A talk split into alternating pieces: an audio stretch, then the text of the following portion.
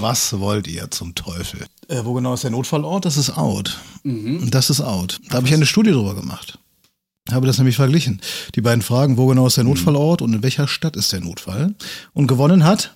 In welcher Stadt? In welcher Stadt ist der Notfall? Genau. Die Leute sind danach komischerweise still, was sie bei wo genau ist der Notfallort nicht sind. Und bei wo genau ist der Notfallort bietet man auch die Option zu sagen, im Garten, hier im Rewe, äh, um Sportplatz hier vorne in, in Oberburg. Äh, äh, nee, das äh, funktioniert ja nicht. Also das ist tatsächlich, ähm, ich habe mir das einen Monat lang angeguckt oder ich habe die Disponenten da Statistiken führen lassen, beziehungsweise mhm. habe da so Zettel, habe eine Versuchsgruppe gemacht, eine Vergleichsgruppe.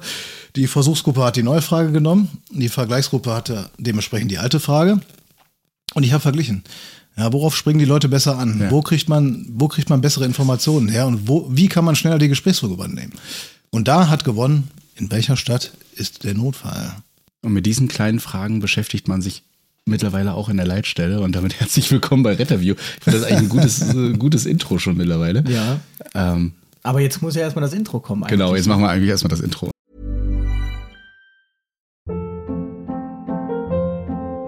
Hold up. What was that? Boring. No flavor. That was as bad as those leftovers you ate all week. Kiki Palmer here, and it's time to say hello to something fresh and guilt-free. Hello Fresh. Jazz up dinner with pecan-crusted chicken or garlic butter shrimp scampi. Now that's music to my mouth. Hello Fresh. Let's get this dinner party started. Discover all the delicious possibilities at hellofresh.com.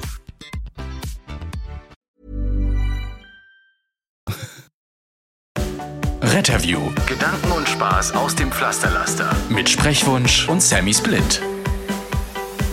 Aus dem wunderschönen San Francisco des Rheinlandes, ähm, zumindest so bergisch hier. Also wir sind hier in Remscheid. Ich weiß nicht, wer schon mal in Remscheid war ähm, und ob das so typisch Remscheid ist. Ich werde es gleich mal fragen. Aber Christian und ich sagten, hier fehlt noch die Straßenbahn. Hier geht es nämlich wirklich ähm, rauf und runter wie in San Francisco. Steil, Berg ab und Berg rauf. Also wirklich, äh, wir haben schon versucht, ein Foto zu machen, aber noch kein schönes äh, Porträt gefunden. Genau. Mal gucken, ob wir das noch schaffen.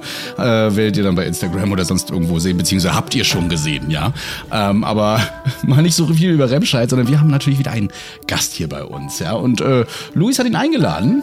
Ich habe ihn kennengelernt, kennengelernt, und dann äh, eingeladen, genau. Mhm. Denn wenn man sich äh, vernetzt und sich auf, äh, auf, auf wissenschaftliche Kongresse begibt, dann lernt man die ein oder andere interessante Persönlichkeit kennen. Und viele haben sich ja von euch das Thema Leitstelle gewünscht.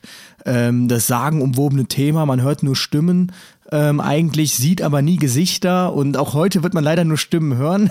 Vielleicht ein kurzes Gesicht am Cover sehen, aber ja, wir sind bei einem Leitstellendisponenten und nicht bei irgendeinem, sondern jemandem, der sich wirklich äh, intensiv mit dem Thema Leitstelle äh, befasst hat über die Jahre, jetzt auch zuletzt eine groß angelegte Studie veröffentlicht hat. Über die Ergebnisse besprechen wir natürlich gleich. Und damit begrüßen wir den Raphael Trautmann. Hallo. Hallo, ja, vielen Dank. Ist aber auch eine Stimme, die, die würde man noch mal gerne hören. Ne? Also sonst Leitstellendisponenten sind ja immer sehr so, hi, was gibt es? Was will die 15 schon wieder? Ja. Nein, so bin ich nicht. Ähm, aber ich möchte an der Stelle noch mal kurz festhalten, dass äh, Remscheid nicht zum Rheinland gehört, sondern oh. zum Westfalen? Boah, das, das ist frech. Zum Berge, bergischen Land, bitte, bergisches Land. Gott sei Dank hast du das gemacht. Du kannst dir gar nicht vorstellen, wie viele uns nur deswegen eine E-Mail geschrieben hätten jetzt dann. Ja, das kann ich mir nämlich vorstellen. Ne? Aber als äh, Mini-Lokalpatriot muss ich doch leider darauf bestehen, dass Remscheid und Solingen und Wuppertal und einige andere Städte auch nicht zum Rheinland gehören. Die Grenze, die ist ähm, ja ein bisschen weiter Richtung Westen.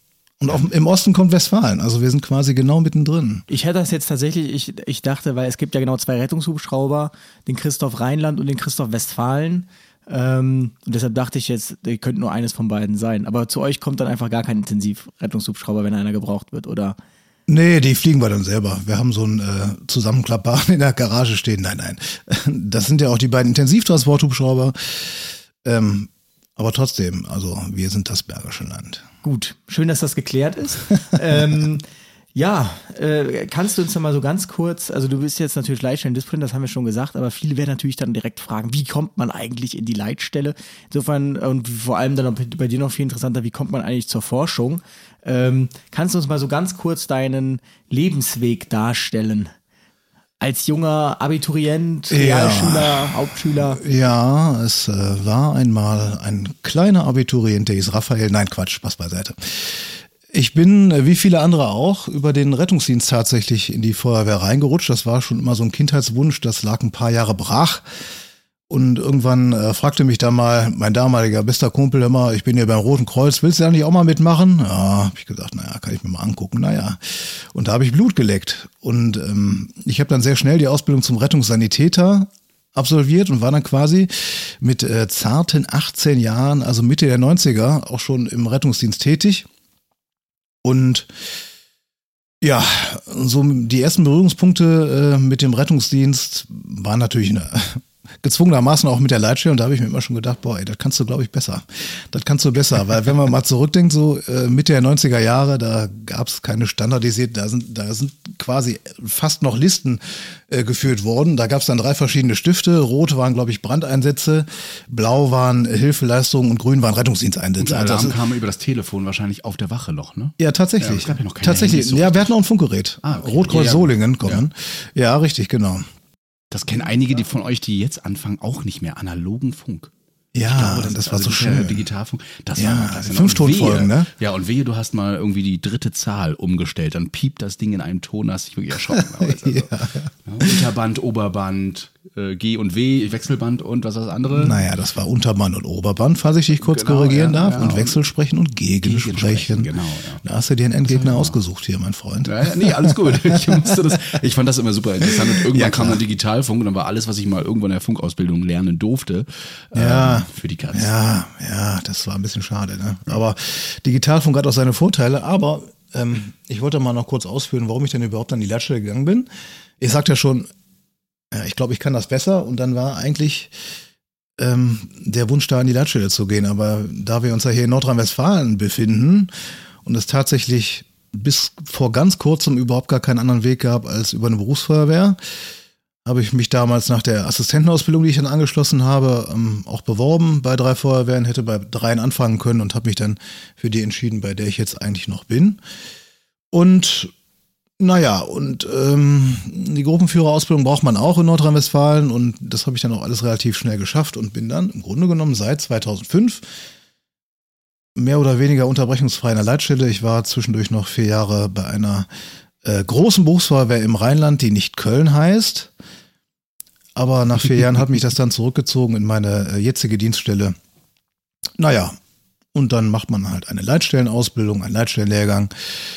Und den besteht man dann und dann darf man in der Leitstelle sitzen. In NRW zumindest, vermute ich. Denn wir werden Mhm. Vollkommen gleich richtig. noch erfahren, da, die Leitstellen plagt das gleiche Leid wie den Rettungsdienst, nämlich es ist überall anders. Also man kann jetzt nicht sagen, nur weil es bei ihm in der Leitstelle so ist, ist das jetzt repräsentativ für jede andere Leitstelle in NRW. Das stimmt. Also in NRW ist es überall gleich, aber Mhm. wie du das ja schon so schön gesagt hast, die Heterogenität äh, schlägt quasi alles und gerade in den Leitstellen. Das ist schon interessant.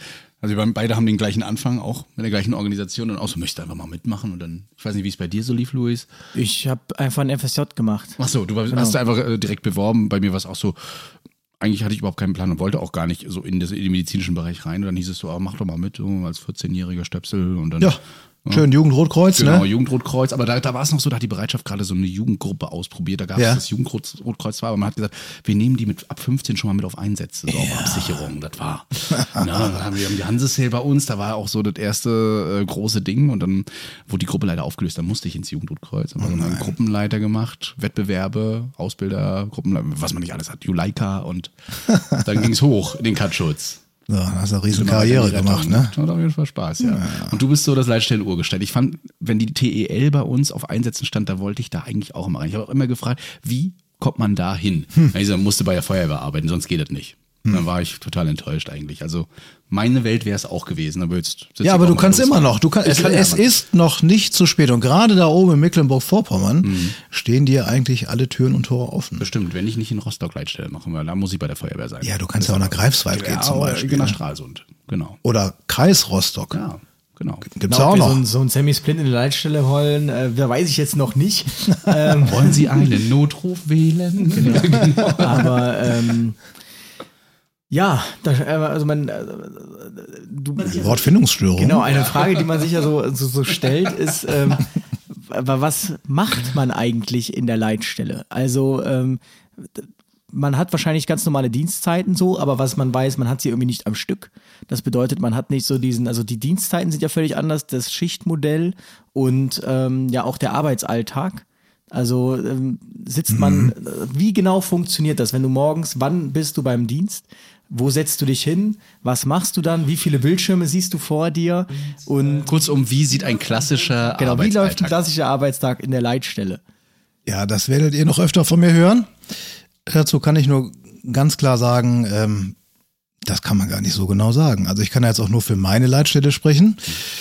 Wir sind ja im 24-Stunden-Dienst. Das sind ja bei weitem nicht alle Leitstellen im 24-Stunden-Dienst. Und es ist ja klar, dass man nicht 24 Stunden an so einem Einlassleitplatz sitzen kann. Und da hast du schon vollkommen recht.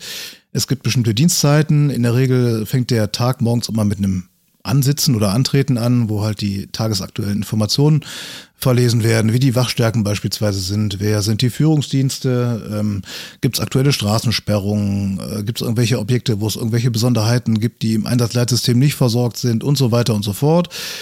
Und dann hat man halt einen äh, bestimmten Dienst. Und je nachdem, was für einen Dienst man dann hat, hat man zumindest bei uns immer eine sogenannte Kernarbeitszeit. Das bedeutet, wenn ich jetzt zum Beispiel einen Spätdienst habe, dann ist meine Kernarbeitszeit von 18 Uhr bis 1 Uhr, also sieben Stunden am Stück. Und äh, vormittags sind das noch irgendwie so zwei, drei Stunden. Der Nachtdienst hat seine Kernarbeitszeit dementsprechend von 1 Uhr nachts bis äh, um 6.30 Uhr am nächsten Morgen und hat tagsüber auch noch ein paar Stunden. Dann gibt's auch noch so Zwischendienste. Äh, das sind immer so zwischen, äh, zwischen, zwischen, ich sag mal, zwischen acht und zehn Stunden, die man dann tatsächlich aktiv in der Leitstelle sitzt. Und es gibt tatsächlich auch eine klassische ähm, Arbeitsaufteilung, zumindest bei uns in der Leitstelle. Da ist das nicht so, dass jeder alles macht.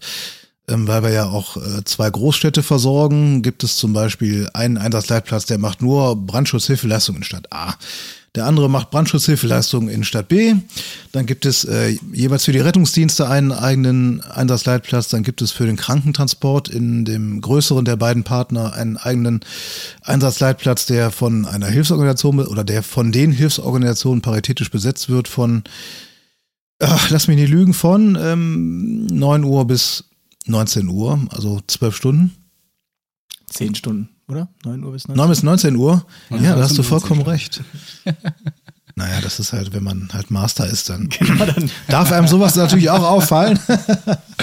ja, und es gibt halt noch die Funktionen der sogenannten Führungsassistenten. Das sind dann die, ähm, das sind natürlich nicht nur die Fahrer der Einsatzleiter beider Städte, sondern es sind tatsächlich auch Führungsassistenten, die im Einsatz auch Aufgaben übernehmen. Also die fahren nicht nur den Einsatzleiter zur Einsatzstelle, die stellen die ganze Kommunikation äh, an der Einsatzstelle sicher, die geben Rückmeldungen, die haben tatsächlich zumindest bei dem größeren Partner äh, Zugriff aufs Einsatzleitsystem, machen da die komplette Dokumentation und so weiter und so fort. Und neben den äh, fleißigen Disponenten und Disponentinnen gibt es natürlich auch immer noch einen Lagedienstführer. Ähm, der ist halt quasi der Chef im Ring. Das ist ein Wachabteilungsführer. Den kennt man aber tatsächlich von überall. Diesen Lagedienst, Lagedienstführer, das hört man eigentlich überall, wo man Ah, ist. das gibt's aber nicht überall. Nicht überall. Also, Nein. Wieder ein paar E-Mails gespart hier. nein, das, nein, das gibt's tatsächlich auch nicht überall. Wir haben ähm, bei der Studie auch danach gefragt, wie die Leitstellen aufge aufgestellt sind, was die Führung angeht. Es ist tatsächlich so, dass es bei vielen Leitstellen äh, gar keinen Führungsdienst gibt. Also wir müssen ja auch mal außerhalb von Nordrhein-Westfalen denken. Die Studie hat sich ja mit allen Leitstellen in Deutschland beschäftigt und ähm, diese, diese, diese, diese festgelegten Führungsstrukturen, die man jetzt von so Berufsfeuerwehren kennt, äh, die gibt's bei vielen Kreisleitstellen überhaupt gar nicht. Da gibt's dann vielleicht jemanden im Hintergrund, ähm, der hat dann vielleicht auch einen Meldeempfänger mit, der bei bestimmten Stichwort Größen auslöst und der dann zur Leitstelle kommt und dann da die Führung übernimmt. Aber bis der dann da ist, vergeht halt auch immer eine ganze Weile. Ne? Und die ist ja in der Leitstelle auch nicht anders wie auf der Straße auch oder bei so Großeinsätzen. Die erste halbe Stunde ist tatsächlich immer auch in der Leitstelle die Chaosphase, ne? mit einem erhöhten Anrufaufkommen. Das bedeutet aber im Umkehrschluss, wenn kein Anruf da ist, hast du auch nichts zu tun. Nein, das kann man so nicht sagen. Ja, siehst du, da so kommen wir schon zum Thema fast Missverständnis, aber da werden wir gleich nochmal drauf kommen, bin ich mal gespannt. Ja, man muss natürlich auch zusehen, dass der Kaffee nicht kalt wird. Ne? Ach so, ja. Ich sag's ja. Ja, Und die Schlappen, die müssen natürlich auch warm bleiben, ne? Die Leitstellenschlappen. Immer Das mal die ist natürlich Riemen auch mal binden ganz, ganz, sowas. ganz wichtig. Ne? Nein, nein, nein. Nee, Also- aber jetzt mal jetzt wirklich äh, mal verglichen zum Einsatzdienst draußen. Wo siehst du vielleicht höhere Belastung, aber auch geringere Belastung? Also wo man sagt man, das, das fällt mir weg, wenn ich in der Leitstelle arbeite, aber das ist dann, also dafür fokussiert man sich auf was anderes oder ist, ist was anderes mehr gefordert? Also was natürlich wegfällt, das ist ja auch ganz logisch, das ist die körperliche Belastung. Ähm, was tatsächlich dazu kommt, das ist äh, die psychische Belastung. Weil Leitstellenarbeit ist äh, tatsächlich kein Zuckerschlecken und die naja, das ist natürlich auch ein bisschen davon abhängig, wie groß so eine Leitstelle ist und wie da so das Anrufaufkommen ist und äh, wie viel Leitstellenpersonal diese Leitstelle besetzt ist. Aber das ist schon tatsächlich ziemlich heftig. Und wenn bei dir auf dem RTW, NRF, KTW, Hubschrauber oder was weiß ich auch immer dein Melder geht, ja, dann gehst du zu deinem Auto, drückst die drei und bist aus allem raus. In der Leitstelle alarmierst du das Auto und nimmst den nächsten Notruf an. Also das ist aber wie auf der Straße auch. Ne? Du hast halt diese Minutes of Boredom und du hast diese Minutes of Thrill und das ist auch überhaupt nicht berechenbar. Ne? Das geht manchmal von, das ist wie, wie ein Schnipp. Und dann ist das so, als wenn sich ein Schalter umlegt und dann klingeln alle Leitungen gleichzeitig und ähm, das ist schon teilweise ziemlich heftig. Und was natürlich auch immer ist, wir sind natürlich die ersten Ansprechpartner und somit auch immer als Erste vor Ort, wenn man das so möchte. Ne? Und die Leitstelle, die ähm, wird ja auch immer mehr zum aktiven Helfer an so einer Einsatzstelle. Und ich finde, es gibt da so einen, so einen netten Spruch, der kommt aus dem amerikanischen. Ähm, der heißt, nur weil ich keine, kein Blut an meinen Stiefeln habe, heißt das nicht, dass ich nicht dabei war. Und wir sind immer diejenigen, die die ersten Emotionen abkriegen. Na, und ihr müsst daran denken, dass wenn ihr an einer Einsatzstelle ankommt, je nachdem, wo ihr so fahrt und was ihr so für Anfahrten habt, aber mindestens mal sechs, sieben, acht Minuten ins Land vergangen sind, äh, wo die Leute dann auch unter Umständen dann schon die Gelegenheit hatten, sich wieder äh, zu beruhigen. Ich meine, das ist ja nicht jeder Notruf hochdramatisch, das ist ja beim besten Willen nicht so, ne? Aber ähm, naja, als erster Kontaktpunkt für den Notrufenden sind wir halt auch mal die, die die, äh, die Welle der ersten Emotionen Ich, abbekommen. grinse einfach nur, weil äh, natürlich äh, das sowieso, aber manchmal ist es dann auch umgekehrt. Ne? Die rufen Ja. an, weil sie eine gewisse Erwartungshaltung Ja. haben, die der Leitstellendisponent jetzt erstmal nicht erfüllt oder einfach eine Lösung vorschlägt, die für die Anrufenden nicht adäquat genug Ja, ist. natürlich. Und äh, dann kommen wir an, dann gibt's dann eben so Sprüche wie, ja, ich habe schon mit den Kollegen gerade diskutiert und so weiter. Ja, sagen Sie mir jetzt bloß nicht das Gleiche wie er. Ne? Und dann geht's, also sowas gibt es natürlich dann Ja, auch, ne? aber letzten Endes äh, kann man es dann auch verstehen. Also wenn der Disponent schon versucht hat, das in eine Bahn zu lenken, die wahrscheinlich dem Rettungsdienst sowieso nicht gebührlich wird ähm, und die Person das einfach nicht akzeptieren und sagen, ich möchte jetzt hier sofort jemanden haben. Ne? Naja, das ist halt auch letzten Endes dieser wachsenden Anspruchshaltung geschuldet. Ne? Jeder hat ein Recht auf alles immer und die Leute erwarten im Zweifelsfall auch keine kritischen Rückfragen. Ja, Viele Leute rufen auch mit der Einstellung an, ich rufe da jetzt an, ich rufe die 112 an, dann kriege ich auf jeden Fall Hilfe. Und der ein oder andere ähm, kann halt auch eben nicht verstehen, dass dann äh, der Rettungsdienst nicht die richtige Hilfsform für sein aktuelles Problem ist. Ich hatte letztens ein äh, Gespräch mit einem Leitstellendisponenten und der hat mir mal versucht, so seine Dinge der Sicht äh, darzustellen und auch warum wir, warum gefragt wird, hör mal, seid ihr noch im Status 8 und so und so. Und dann konnte ich das erst nachvollziehen, weil er sagte, wenn man jetzt zum Beispiel gerade in einem dramatischen Notruf war, man hat das Leid am Telefon mitbekommen und dann sieht man, der RTW steht seit einer halben Stunde im Status 8 am Krankenhaus, an dem jetzt ein anderer RTW erstmal vorbeifahren muss, ähm, dass das dann natürlich irgendwie für einen, dass man dann da sitzt und sich denkt, warum?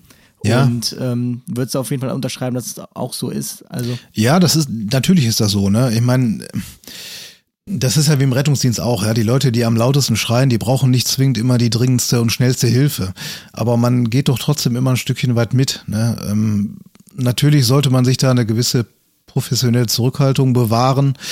Aber es gibt halt auch eben Notfälle, die gehen einem dann halt vielleicht näher als andere Notfälle und ähm, ja, dann alarmiere ich halt einen RTW, der nicht zuständig ist, der tatsächlich aus dem nächsten Wachbereich kommt. Und das mache ich auch, ja. Also wenn der vom anderen Ende der Stadt kommen muss, gucke ich auch, welches Krankenhaus ist da am nächsten und wie lange sind diese Fahrzeuge schon im Status 8. Ja, und es gibt ja tatsächlich Leitstellen, die alarmieren knallhart aus der 8 raus. Ne, da haben die RTWs äh, 15 Minuten und dann schlägt das Einsatzleitsystem automatisch diesen RTW wieder vor. Das läuft bei uns nicht so. Ne, wenn die in der 8 sind, sind die in der 8, dann kann man mal versuchen, die anzurufen oder anzusprechen über Funk und die fragen, ob die den Einsatz übernehmen können. Und wenn, wenn nee, dann halt eben nicht. Ja, dann muss der andere RTW halt eben durchfahren. Aber äh, das ist letzten Endes halt auch immer ein Geben und ein Nehmen.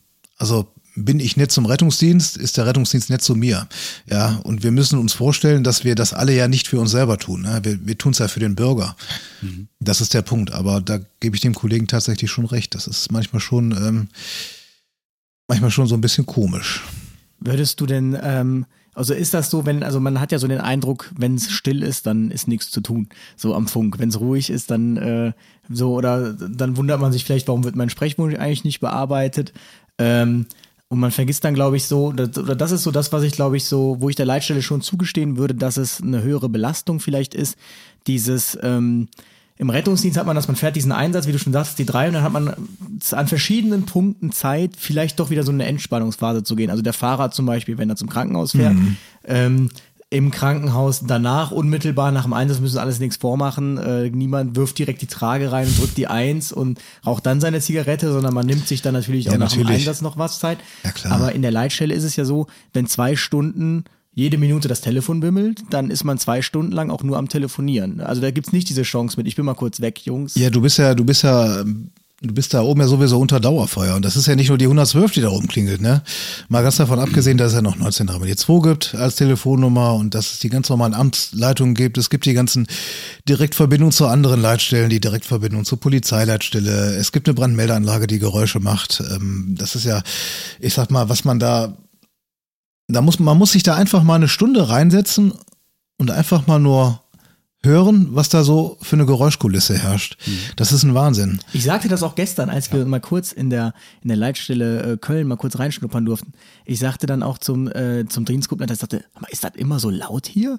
Also, ähm, das Und kann das man waren, sich nicht vorstellen. Das waren noch nicht viele Menschen da. Richtig, also mhm. es ist wirklich an jeder Ecke ist irgendwie Hektik und ähm, wird ja. telefoniert und äh, das ist echt, echt krass. Das System blinkt die ganze Zeit, ja. irgendwo poppt irgendwas auf, ja. Fristen, was weiß ich. Und dann natürlich noch der doofe Sprechwunsch. Und das die ganze Fax. Zeit. Das Fax, das also, da blinkt immer irgendwie was und dann leuchtet ein rum, unleuchtet, dass das Fax ähm, da läuft. Ne? Also ja. in Köln darf man ähm, Hörgeschichten, Faxe schicken, da haben die sowas. Das geht überall in ja. Deutschland, das geht überall. Ja, genau, dann ja. gab es schon andere, die gesagt das gibt's, das gibt's Doch, das gibt's überall. Nicht. Doch, das, das fand ich, fand ich nämlich auch. Und dann das gibt's. Gesagt, nee, aber seit Nora geht das jetzt immer alles. Seit Nora? Ja, und das fand ich Aha. auch Quatsch. Also von dem Fax habe ich nämlich auch schon gehört. Aber ja, ja, das damit haben wir das jetzt mal ausgeräumt. So. Den Blick. So. so. Ihr könnt noch faxen, wenn ja. ihr Fax habt. Richtig. Aber das ist ja ein aussterbender Dienst, das muss man ja auch wissen, ne?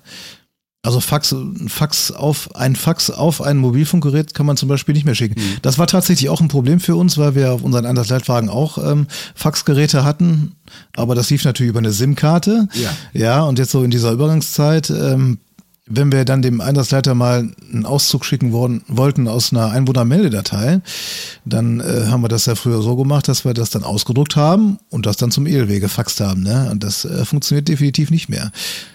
Ja, aber das ist schon mit Nora, das stimmt schon. Das ist schon äh, der Nachfolger. Also mit der Beschreibung hast du ja eigentlich schon viele Missverständnisse auf, ausgeräumt. Ne? Also, dass äh, ihr nur da sitzt und wartet, bis halt mal so ein Telefon klingelt, meistens die 112. Das ist tatsächlich so. Also ich glaube, gemeckert über die Leitstelle wird jeden Tag. Ja. Auf, ja, dem, auf dem Einsatzwagen, ja, das ist einfach so. Und der Ruf ist, das muss man leider auch sagen, nicht der beste. Und ich glaube, nee. deshalb hat auch die, hat jede Leitstelle auch mit Personalnot zu kämpfen. Ne?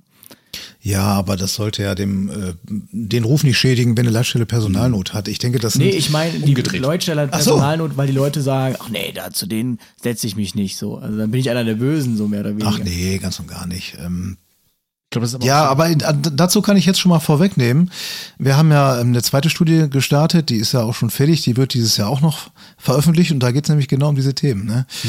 Warum hat die Leitstelle so einen schlechten Ruf? Mhm. Und was wird überhaupt von so einer Leitstelle erwartet? Das Ganze aus verschiedenen Perspektiven. Einmal die Perspektive Notarzt, Retter, dann äh, medizinisch Qualifizierte und auf der dritten Seite dann die Laien. Und es ist tatsächlich, jetzt haben wir es schwarz auf weiß. Ähm, bin gespannt. Auf jeden das, Fall. Wir ja. haben das zum Beispiel immer so, wenn man da so ein, zwei Stimmen bei uns auf dem Funk hört, dann ja. wissen wir, das wird heute keine tolle Nacht. Ne? Ja. Weil der Kollege schickt dann angeblich immer mehr raus ja. als andere und so weiter. Gibt es natürlich auch, aber eben auch viele andere. Also ich habe auch wirklich äh, viele kooperative Kollegen, die mit mir reden und sagen, hey, ich kann das verstehen, echt. Ihr seid jetzt kaputt, ihr wollt mal Mittagessen mhm. und so um 15 Uhr warten noch draußen, aber Echt, ich hab mir, hier, hier leuchten alle Lampen gerade. Ne? Ja, aber, also, da, dann, aber das ist ja geil, weil dann verstehen wir es ja auch. Ne? Ja, da okay, geht es aber doch auch drum. Aber da geht es genau. auch darum, dass ja. man sich auf Augenhöhe begegnet. und Ja, genau, man muss auch sich einfach versteht. auf Augenhöhe begegnen und was halt auch an vielen Stellen fehlt, ist halt auch das gegenseitige Verständnis. Ne? Guck mal, als ich angefangen habe, da gab es, äh, ich bin damals tatsächlich noch mit zwei Rettungssanitätern auf einem Rettungswagen gewesen, da ging das alles noch, äh, aber auch nicht lange. Und jetzt haben wir den Notfallsanitäter und es gibt eine Notfallsanitäter-Ausbildungs- und Prüfungsverordnung und da steht auch drin, dass die äh, Auszubildenden debrieft werden sollen. Ja. Und viele Leute, die in der Leitstelle sitzen, die fragen sich immer, verdammt nochmal, warum braucht der RTW jetzt immer eine Stunde, um, äh, um den Patienten zu übergeben? Das kann ja wohl nicht wahr sein. Den möchte ich übrigens unseren Podcast Psychologie mit Herrn Dr. Neudeck empfehlen, der auch immer vom Debriefen spricht. Ja, das ist ja, ich meine, das haben wir doch früher auch gemacht. Das haben wir doch früher auch gemacht. Es gibt immer Leute, die nutzen so ein System aus. Ja, und ich habe letztens auch ein interessantes Gespräch gehabt mit einem Kollegen. Da habe ich mal gefragt, hör mal, wie läuft das eigentlich?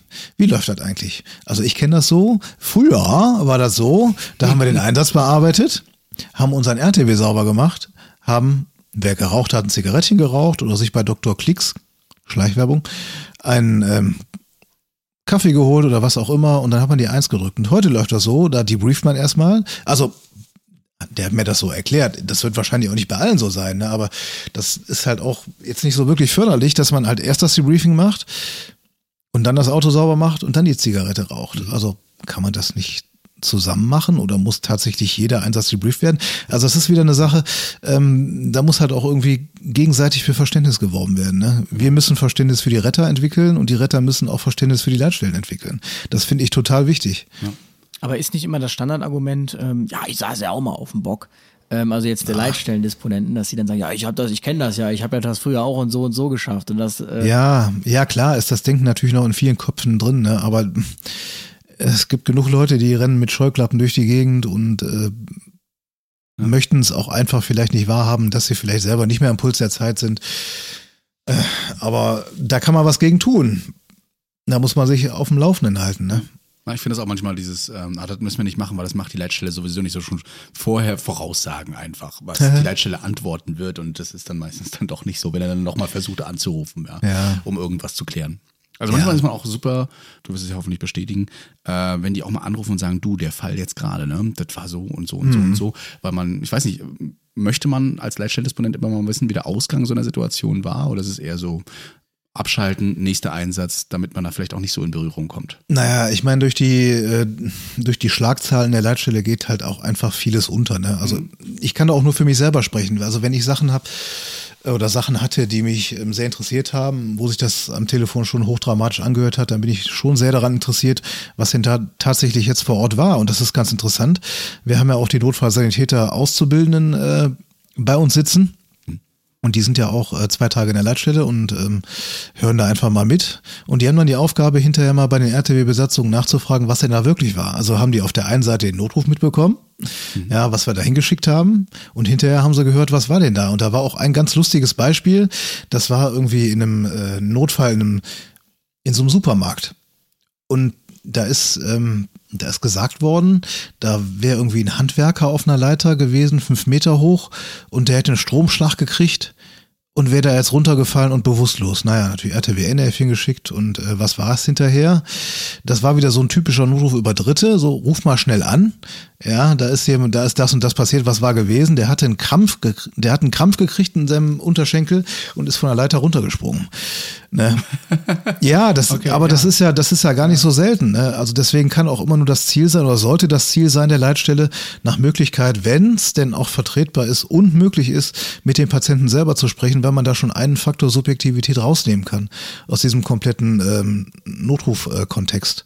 Ne? Und diese, ich sag mal so, diese Drittbewertung. Also in der Regel haben wir ja den, haben wir ja den, wir haben den, wir haben einen Patienten und eine Patientin, wir haben einen Anrufer, ich gender, oder eine Anruferin, und wir haben einen Leitstellenmitarbeiter. Und ähm, man hat halt immer, wenn, wenn man diesen Zweithandanrufer hat, also da ruft jetzt der, der Oma Brömmelkamp an für Opa Brömmelkamp. Dieser, diese, dieser Zweithandanrufer, der bringt halt auch immer noch eine Wertung mit rein. Ne? Das kann sowohl nach unten sein, also dass das äh, bagatellisiert wird. Das kann aber auch genau, und das ist, das ist häufiger der Fall, nach oben gehen, dass die Sache dramatisiert wird. Und wenn ich das unseren jungen Leitstellendisponenten mitgebe und die sind bei uns im Praktikum und ähm, die bekommen das dann tatsächlich mal live mit, wie sich so ein Notrufgespräch entwickelt, wenn man sich den Patienten dann selber geben lässt und mit dem Patienten selber spricht, dann ist das einfach, dann ist das einfach fantastisch. Ne? Aber das ist halt, ähm, naja, das, in der Leitstellenausbildung wird vieles ähm, einfach weitergegeben. Ne? Was habe ich früher mal gelernt? Und ich finde das gut und ich gebe das halt eben weiter. Ne? Ähm, da wagen halt nicht wirklich viele Leute mal einen Blick über den Tellerrand oder, naja. Ich glaube, also, da könnte man ein Buch schreiben, ja. allein nur darüber, ähm, ich glaube, da gibt es sogar ein Buch aus dem von einem Leitstellendisponenten, aber nein, über nur dieses, äh, was wurde am Anfang erzählt ja. und was ist nachher bei rausgekommen. Ja, ja. Da gibt es ja. ja. die kuriosesten, also wirklich, ich habe mich ja auch schon mal gerne in die Leitstelle gesetzt und äh, man glaubt gar nicht, was so über Tag so eine Leitstelle beschäftigt. Also ähm, man denkt ja irgendwie immer Reanimation, großes Feuer, mhm. aber das ist dann irgendwie der Naturfotograf, der im Feld liegt und da denken Menschen, da liegt eine Leiche und dann ist dann, wer weiß, was ja. auf einmal los. Also ja, solche klar. Dinge beschäftigen dann irgendwie die Leitstelle über zwei Stunden. Ja, und die, die Leute rufen ja auch wirklich ähm, zumindest in der Stadt. Ich hoffe mal, auf dem Land ist das noch ein bisschen anders. Ähm, die Leute sind auch einfach hilflos geworden. Mhm. Die haben halt einfach keine Omas mehr und keine Opas mehr. Ne? Und wenn man dann, also das hat man und total. Die haben es manchmal verlernt schon. Ne? Ja, ja, obwohl. Weiß nicht, das würde ich, das würde ich jetzt tatsächlich gar nicht so unterschreiben. Mhm, okay. Aber das hat man vorwiegend bei echt jungen Leuten. Mhm. Ähm, die anrufen für ihre kranken Kinder, äh, die dann wirklich sehr besorgt sind, weil das Kind dann irgendwie 38 Temperatur hat oder 37,9 und wenn man die Leute mal fragt, was haben sie denn schon probiert? Ja, gar nichts. Ja, haben sie schon mal Wadenwickel ausprobiert? Was ist das denn? Okay. Ich habe sie nur gerufen, vorsorglich. Es ja. könnte ja, ja noch mehr passieren. Ja, ja. Und wenn man wirklich zu all dem, was in der Leitstelle aufläuft, jemanden schicken würde, also so viel Rettungsdienst kann es überhaupt nicht geben. Das funktioniert nicht. Und auch es also es wird auch noch lange nicht aus jedem Notruf ein Einsatz. Wenn das mal 50 Prozent aller Notrufe sind, wo überhaupt ein Einsatz draus wird, ne? Der Rest ist Beratungstätigkeit oder verwählt oder Hosentaschenanruf oder was weiß ich was. Oder die Apple Watch hat angerufen oder keine Ahnung was, ne? Auch schon erlebt? So die ganz neuen mhm. Medien, das mhm. dann mal so ein App und, und es gibt funktioniert ja, oder? Das hat funktioniert, ja. tatsächlich, ja, ja. Und es gibt ja sogar heute äh, Kettensägen die von sich aus anrufen können, ja. die Kettensäge. Ja, ohne Scheiß, ich für Waldarbeit. Ja. Nein, die haben, die haben eine SIM-Karte da drin verbaut und ähm, das ist ja im Grunde genommen so ähnlich wie so eine Apple Watch. Da ist irgendwie so ein Totmannschalter drin oder was auch immer. Und dann kann das Ding, ähm, das machen ja manche AEDs auch, wenn man die aus der mhm. Halterung ausnimmt, mhm. dass die auch äh, die 112 anrufen von sich aus. Das geht halt äh, mit manchen Kettensägen auch. Bestes Beispiel irgendwie auch die, die Autos normalerweise heute, ne? E-Call, ja. E-Call ist, nochmal, E-Call ist ja sowieso nochmal so ein Special. Mhm. Und sehr unbeliebt, habe ja. ich gehört. ja, was, was heißt der unbeliebt? Also, also ich kann mich an den Fall erinnern und das ganz kurz erzählen. Ähm, da sind wir zu einem Verkehrsunfall 3 alarmiert worden, Löschfahrzeug, zwei RTWs, ein NEF, weil ähm, Airbag ausgelöst, ein ganz normaler Auffallunfall, jetzt mit natürlich irgendwie 30 kmh oder so, Airbags ausgelöst. Was macht der Mann? Steigt aus, will sich mit dem Unfallgegner aufregen zusammen darüber. Mhm. Währenddessen ist das automatische Notrufsystem angesprungen ja. und dann versucht natürlich jetzt diese Notrufleitstelle von dem Autohersteller denjenigen anzusprechen, hört nichts, ruft dann natürlich bei der Feuerwehr an und sagt, ja. wir haben hier einen Unfall mit Airbags und eine nicht ansprechbare Person und so eskaliert sich das dann hoch zum äh, Verkehrsunfall 3, obwohl im Nachgang kein Patient vor Ort war. Ah, du hast ja jetzt gerade schon was, ist ja hier ein Polytrauma. Delta über 30 kmh, Airbags ausgelöst. Da sagst du, da ist keiner verletzt, ey. Wahnsinn. 29,5 kmh. Ach so, nee, dann geht, dann war wahrscheinlich gar nicht ganz so schlimm. Ne? Nee, aber E-Call ist tatsächlich auch echt ein Thema für sich und äh, wenn wir nachher nochmal auf die Studie mhm zu sprechen kommen, da ist ja dann tatsächlich auch ein Punkt, der nennt sich auch E-Call. Und es ist so, dass bei vielen deutschen äh, Pkw-Herstellern der E-Call, der ja eigentlich bei der zuständigen 112er Leitstelle landen soll, bei irgendeinem Service Center aufgeschaltet ist. Ja, das ähm, ist bei BMW ist das glaube ich so, da landen alle E-Calls äh, in München beim Service Center. Und äh, das ist, geht natürlich auch mit einem unheimlichen Informationsverlust einher, weil ja mit einem E-Call, ich weiß gar nicht, ob ihr das schon wusstet, aber jedes Mal, beziehungsweise es gibt ja zwei Möglichkeiten. Es gibt ja den automatischen E-Call und es gibt den manuellen E-Call.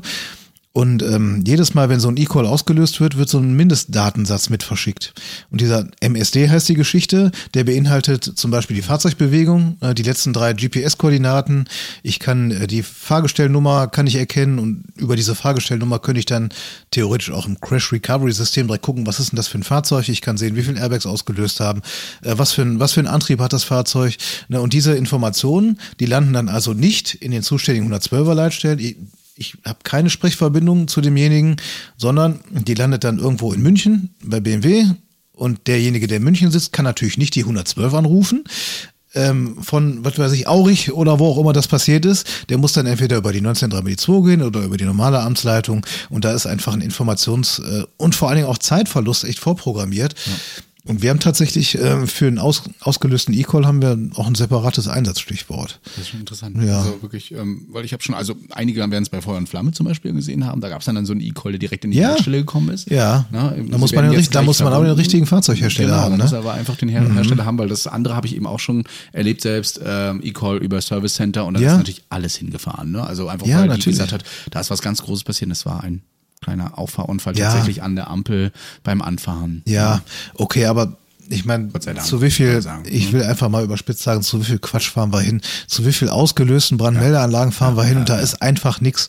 Und ich meine, das kommt ja jetzt nicht zehnmal am Tag vor, dass wir gerade sagen, E-Calls ne? beschäftigen die Leitstellen wahrscheinlich jetzt nicht in überdurchschnittlichem Maße. Nein, nein. Ähm, was mich tatsächlich mal interessieren würde, das äh, kam jetzt auch gerade schon so raus, ähm, wenn viel zu tun ist. Also man merkt ja na, teilweise so auf dem RTW irgendwie, keine Ahnung, jetzt fahren die RTWs hier quer und kreuz und quer und äh, das müsste man auch auf dem Schirm haben und wie kann das sein und so und so.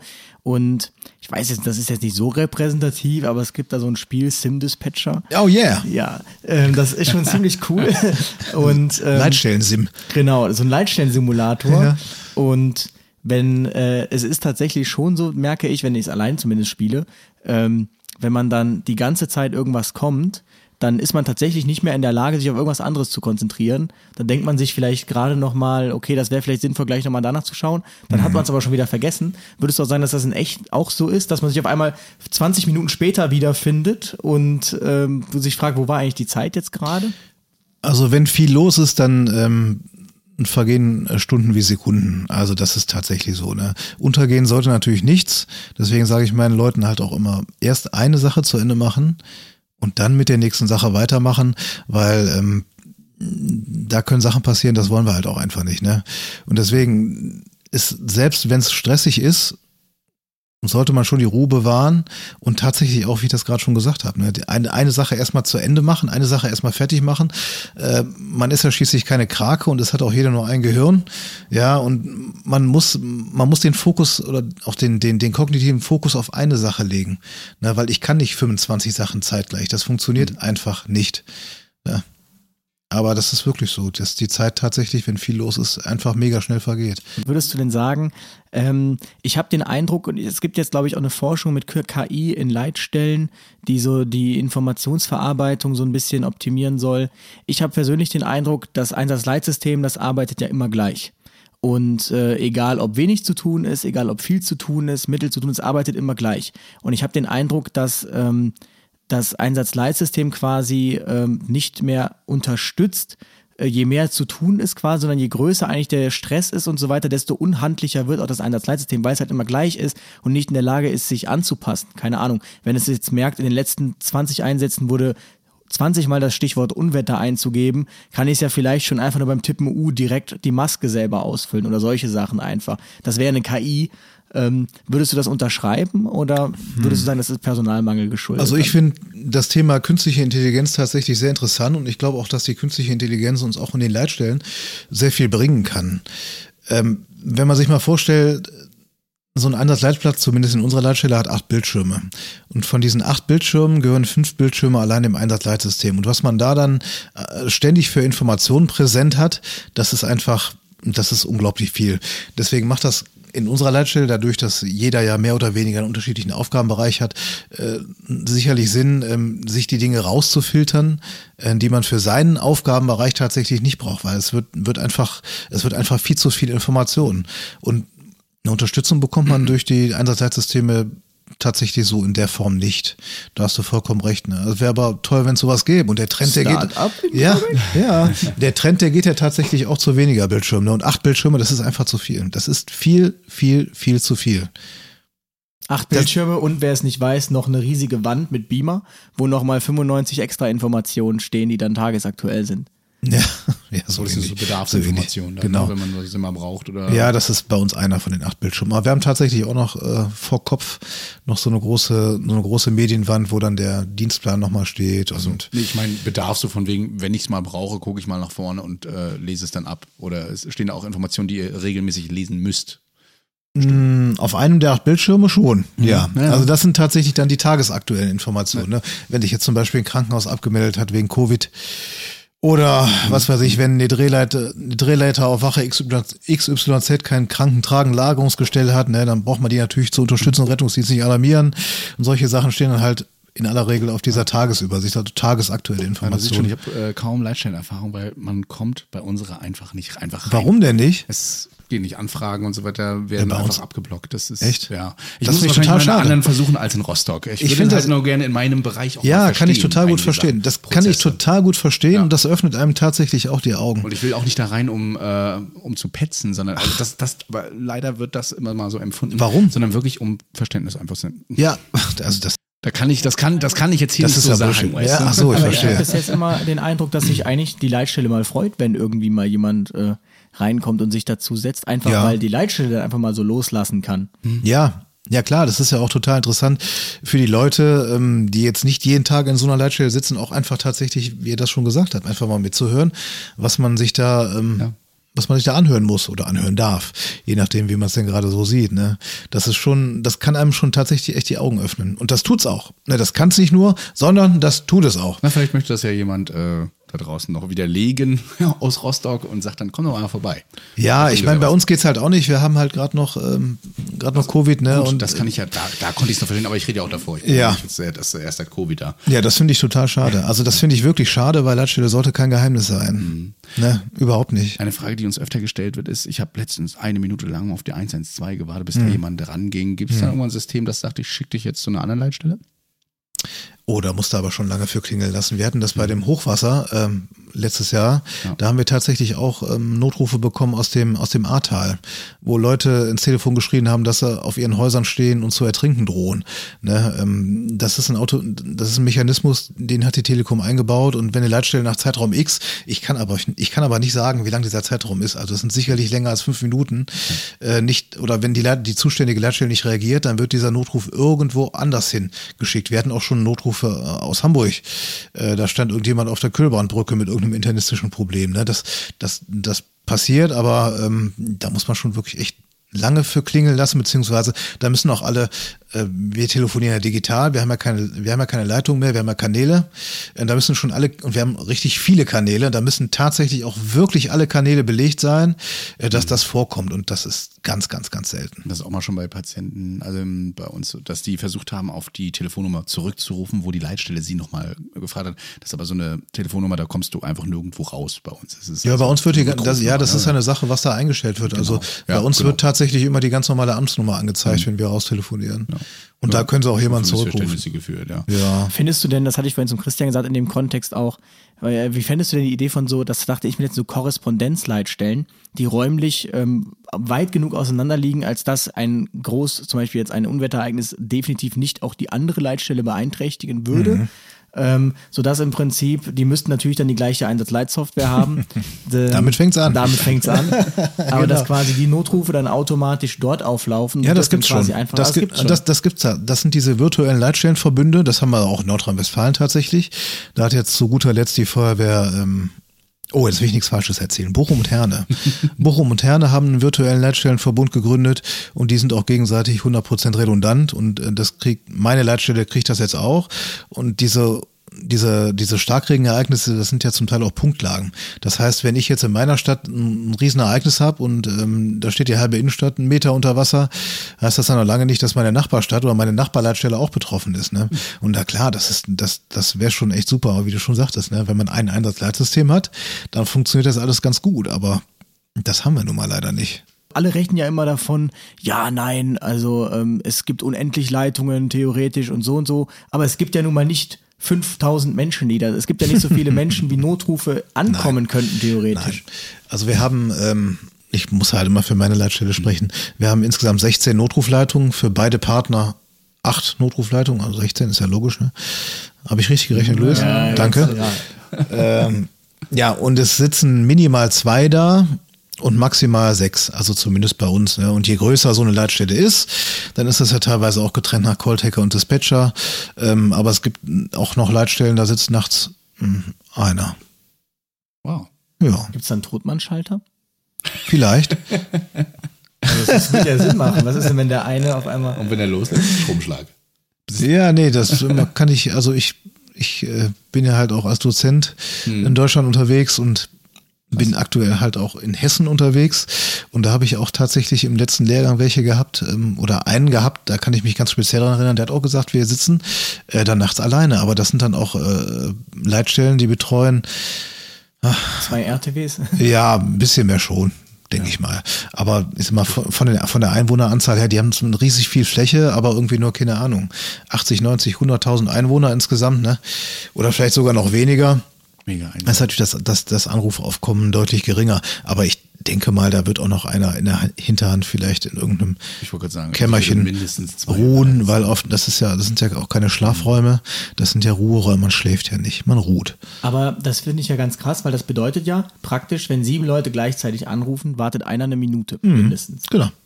So ist das. Wobei, wobei wir auch, zumindest bei uns, auch das ist halt wieder der Vorteil einer Berufsfeuerwehrleitstelle und das ist der Vorteil im 24-Stunden-Dienst. Wir haben immer mindestens vier Leute, die wir ad hoc dazu holen können. Das ist ein Tastendruck, da wird ein Sammel-DME, also jeder Disponent hat einen DME am Mann und wenn wir den Sammelruf auslösen, dann sind ad hoc vier Leute da, die noch mit einspringen können. Also vier Plätze haben wir schon fast gar nicht. Ne? Ähm, das geht schon, so, ein- so ein Luxus hat halt so eine Kreisleitstelle eben nicht. Ne? Und es gibt ja auch Leitstellen, die haben acht Stunden Dienst, es gibt Leitstellen, die haben zwölf Stunden, die haben was weiß ich, für, gibt ja Trilliarden verschiedene Dienstformen. Und ähm, es hat halt nicht jeder den Luxus, halt noch Leute in der Hinterhand zu haben. Ne? Und das ist dann natürlich schon teilweise, teilweise echt heftig, gerade bei so Großeinsätzen, gerade bei Flächenlagen, wenn da mit drei Leuten da sitzen, da kommst du ja gar nicht mehr hinterher. Und dann ist natürlich die Kunst, ähm, den medizinischen Notfall da rauszufischen. Ne? Und das ist, ähm, das ist halt, das ist echt ein Problem. Und da kann sicherlich die KI auch unterstützen, ähm, die dann im Hintergrund mithört, weil man muss ja wissen, wenn man jetzt den Notruf anwählt, der wird ja nicht aufgezeichnet, wenn der Disponent ans Telefon geht. Der wird ja mit dem ersten Klingeln beginnt die Aufzeichnung des Notrufes. Das heißt, wenn jemand schon eine halbe Stunde halbe Minute, Entschuldigung. Eine halbe Stunde. Ja, eine halbe Stunde mal gewartet. Ne? Wenn jemand äh, eine halbe Minute im Notruf hängt und ich höre mir die, Doku die Tondokumentation hinterher an, dann höre ich diese halbe Minute, bevor ich ans Telefon gegangen bin, tatsächlich auch schon. Na, und das wäre der Punkt, wo die KI einsetzen könnte. Ne? Wo die KI einsetzen könnte und dann die äh, medizinischen Notfälle daraus fischen könnte. Weil es gibt ja ähm, in, in, äh, in Skandinavien, in Dänemark, gibt's ja die Firma Corti. Kennt ihr das? Nee, Kennt ihr Corti? Nee. Ähm, Corti hat den Orb entwickelt und der Orb kann ähm, lebensbedrohliche Situationen rausfiltern. Das ist eine KI, die hört mit. Und es gab da eine Studie drüber, eine breit angelegte, das ist in drei Ländern äh, getestet worden, dieses System. Und da ist die KI den Menschen tatsächlich überlegen. Äh, zumindest was die Detektion der reanimationswichtigen Situationen angeht. Also da war die KI zielführender. Hört ihr da Stresslevel raus aus, aus der Stimme oder anhand der Wörter, Das die da wird, das, wird auch, das wird auch bewertet. Geräuschkulisse, ne, die Leitstelle hört halt auch noch alle Hintergrundgeräusche. Und das ist ja auch eben die Kunst am Leitstellendasein, ne? dass man halt auch alles mitkriegen muss, was die Leute sagen am Telefon, auch das hören muss, was, im Hintergrund, noch passiert. Ja. Ne? Also da kann ich mich auch an einen Notruf erinnern. Ähm, da hat eine Frau angerufen, das, das klang anfänglich klang das wie so ein Larifare-Notruf. Da ging es darum, ja, mein Mann hat im ganzen Körper Schmerzen. Also, mhm, okay. Ja, seit wann hat er das denn? Und so weiter und so fort. Und dann kristallisierte sich irgendwann raus während des Notrufs. Die war aber auch nicht bei ihm, die war eine Etage drunter, ähm, dass der wohl auch Brustschmerzen hat. Und dann hörte ich im Hintergrund ganz leise, also wirklich, das war kaum wahrzunehmen, Papa atme. Aha. Naja, und dann ist halt die Kunst, da den Schalter umzulegen. Ne? Mhm. Und das dann tatsächlich auch mitzubekommen, was denn da im Hintergrund passiert. Und dann habe ich der Frau gesagt, so, wir gehen ja zusammen nach oben. Na, was ist mit ihrem Mann? Hab, der war reanimationspflichtig. Ähm, das ist ja keine, kein Helden-Podcast hier, ne? aber ich habe dann die Reanimation angeleitet und der hat auf seinen eigenen Beinen äh, das Krankenhaus auch wieder verlassen. Und da muss man sich mal überlegen, wenn man dieses leise Papa atme nicht gehört hätte, man hätte es einfach nicht gehört, dann wärst du immer noch in der Schiene, ja, Ganzkörperschmerz, mhm. seit, äh, seit heute Morgen schon. Ja, und das ist halt eben die Kunst. Wenn man das später dann hört, dann denkt man sich auch, hätte ich das mal, hätte ich mal noch ein bisschen genauer hingehört. Also so hast du es ja ja, und du musst, du musst, also, du musst, du, du, musst tatsächlich alles, du musst ja. alles mitbekommen, alles mitbekommen. Genau. Ja, und naja, man, man kann nicht immer alles mitkriegen, ne? Das ist ja gar keine Frage. Ja, manche Menschen, die sagen, Mensch, er war so unfreundlich und so sachlich und so weiter. Aber ich ja. glaube, das muss man einfach sein, auch mal bestimmend. Ja, das musst du. Und auch mal einfach sagen, dass man klar. die Situation immer ernst nimmt, weil durch sowas kommt dann ja. eben auch mal sowas. Und du ne, musst die Gesprächsführung übernehmen. Das, genau. ist das, das ist das große Ziel. Ja. Das große Ziel des Leitstellen oder der, der, des Notrufdialoges ist die aktive Übernahme der Gesprächsführung. Und zwar mit der Eröffnung des Gespräches. Mhm. Feuerwehrnotruf, in welcher Stadt ist der Notfall? Und dann holt man sich diese Information gezielt. Und was dann noch, diese, diese fünf Ws, die kennt ja auch noch jeder. Ja. Ne? Die gibt's nicht mehr. Die gibt's nicht mehr. Sehr gut, das kann ich nämlich anteasern. Das habe ich in meinem Buch nämlich geschrieben. Ja. Dass man sich einfach nicht an diese fünf Ws, man soll einfach nur wissen, wo man ist. Genau. Das reicht schon. Wo und warten, das sind die beiden genau. Ws, die übrig geblieben genau. sind. Ne? Aber es wird ja leider auch, es wird ja in den Erste Hilfe. Nee, nicht mehr. Kursen. Also wer, es richtig macht und wer nach ERC-Leitlinie arbeitet, und das sind eigentlich die großen Organisationen, ja. die das machen müssen, da wird das nicht mehr gemacht. Also es, äh, man, sie werden gezeigt, aber es äh, muss explizit gesagt werden, dass nur wichtig ist, wo und warten. Ach, sehr gut. Das sehr gut. Naja, wir arbeiten ja seit 2010 daran, die ersten Hilfekurse so gut zu machen. Erstmal mhm. einen Tag nur noch. Ja. Man wurde ja überschüttet damals mit ja, Folien klar. und alles. Ähm, dass die Leute sich das ganz einfach merken können. Es wird ein ein Prozess geschaffen und gerade mhm. beim Notruf heißt es wirklich anrufen, wenigstens wissen, wo man ungefähr ja. ist und dann sich einfach befragen lassen, weil der Leitstellendisponent, der hat eben seine Fragen. Genau. Und, äh, wichtig ist dabei einfach zuzuhören ja, und so präzise, genau. schnell wie möglich anzuantworten. Der Disponent führt genau. durch den Notrufdialog. Also ihr müsst euch keine Sorgen mehr machen wegen der 5 Ws damals, ja? Nein, nein, da, also das äh, braucht man nicht mehr auswählen. Das ist ja, das ist ja lustigerweise tatsächlich so, dass ja kaum jemand aus dem Affekt heraus C112 anruft. Ne? Nee. Ähm, also wir sprechen hier über das Thema institutionelle Kommunikation. Das heißt, ich telefoniere nicht als Raphael Trautmann, ich telefoniere als äh, als Leitstelle, als, als, als mhm. Institution. Ähm, warum wollte ich das jetzt, warum wollte ich das jetzt eigentlich erzählen? Ich wollte das sagen, weil nämlich ähm, äh, weil man die Gesprächsführung übernehmen Gesprächsführung soll. übernehmen soll, weil, weil, ach ja, genau, ja, jetzt weiß ich wieder. Weil ähm, die Leute sich in aller Regel einen Text zurechtlegen. Die legen sich mhm. einen Text zurecht und wollen den, da, ich sag das jetzt einfach mal so, die wollen den einem vor die Füße kotzen. Die wollen das loswerden, kann ich auch total gut verstehen. Aber das ist halt eben nicht zielführend. Mhm. Ja, und da muss man, da muss man dann wirklich sofort sagen, ähm, stopp, stopp, so, wir machen das jetzt mal so, ich stelle die Fragen, Sie geben mir die Antwort. Ja, und das wirkt für viele tatsächlich so distanziert und unfreundlich. Das ist es aber tatsächlich nicht. Ne? Das ist die, die aktive Übernahme der Gesprächsführung. Ne?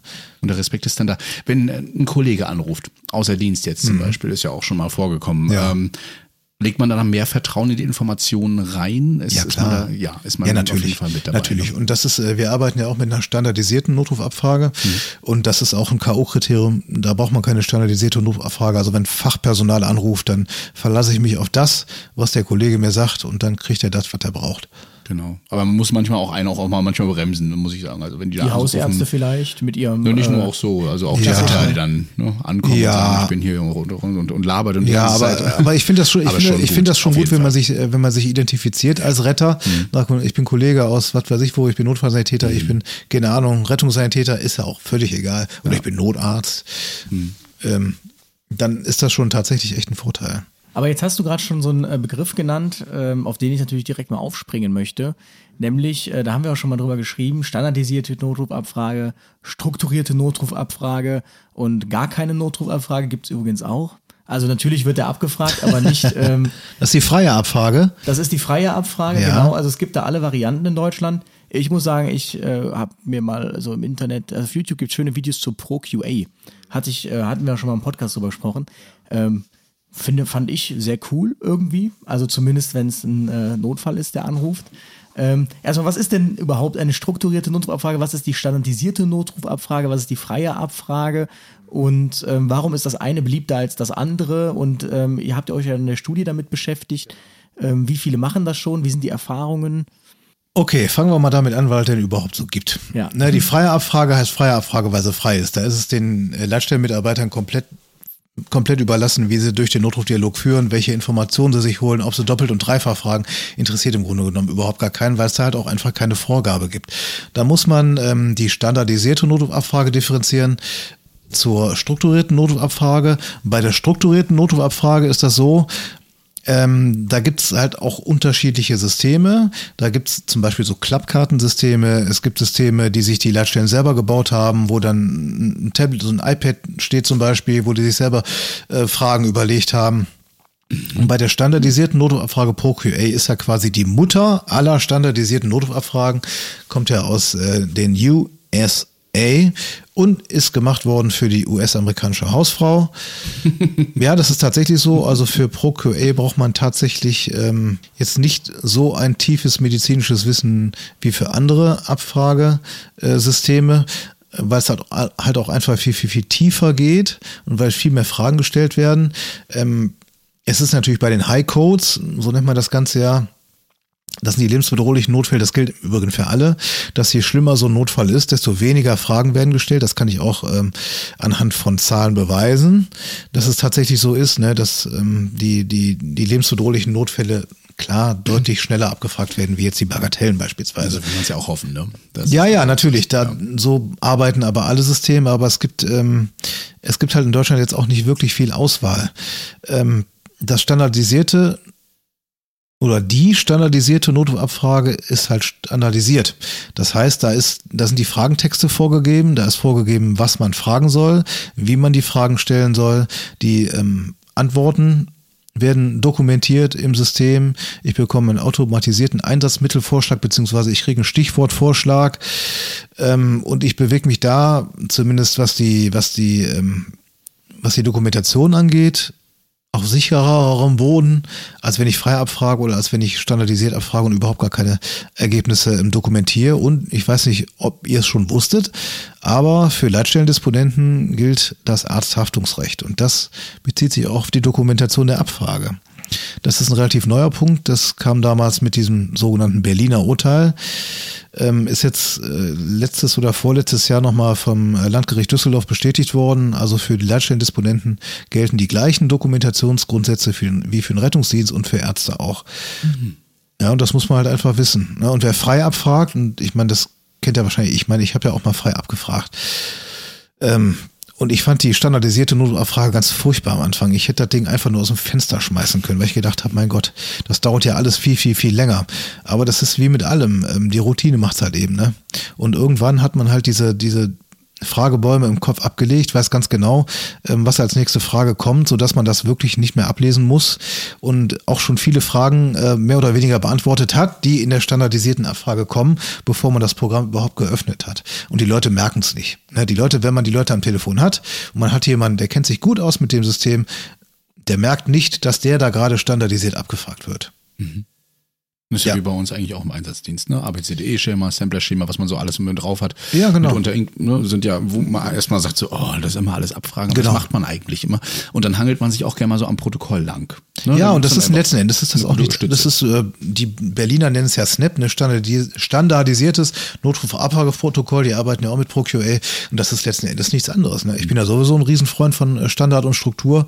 Von daher bin ich definitiv ein Befürworter von standardisierten Notrufabfragen auch aus rechtlichen Gründen. Aber nicht vom ProQA. Das kann ich so nicht sagen. Nein, das, das, das kann ich so nicht sagen. Die Systeme haben alle ihre Vorteile und ihre Nachteile. Wie gesagt, die, die, die Auswahl, ähm, die es in Deutschland gibt, die ist nicht wirklich groß. Und eigentlich müsste ich mal was eigenes machen. Das hast du schon mal gesagt. Was richtig gut ist. Was wäre denn, was, das würde mich fragen, was wäre denn richtig gut? Also was fehlt denn so aktuell aus deiner Sicht? Ever catch yourself eating the same flavorless dinner three days in a row? Dreaming of something better? Well, HelloFresh is your guilt-free dream come true, baby. It's me, Kiki Palmer. Let's wake up those taste buds with hot, juicy pecan-crusted chicken or garlic butter shrimp scampi. Mm. Hello Fresh. Stop dreaming of all the delicious possibilities and dig in at HelloFresh.com. Let's get this dinner party started.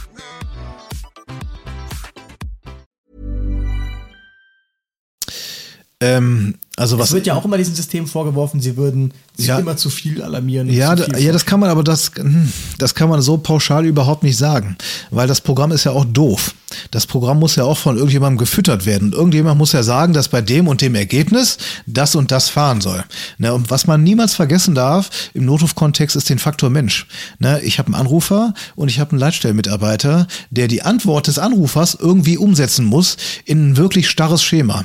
Also es gibt bei einer standardisierten Abfrage, es gibt keinen Bunt. Es gibt schwarz und es gibt weiß. Ja, und irgendwie muss ich das in dieses, in dieses System reinpressen, in dieses Förmchen.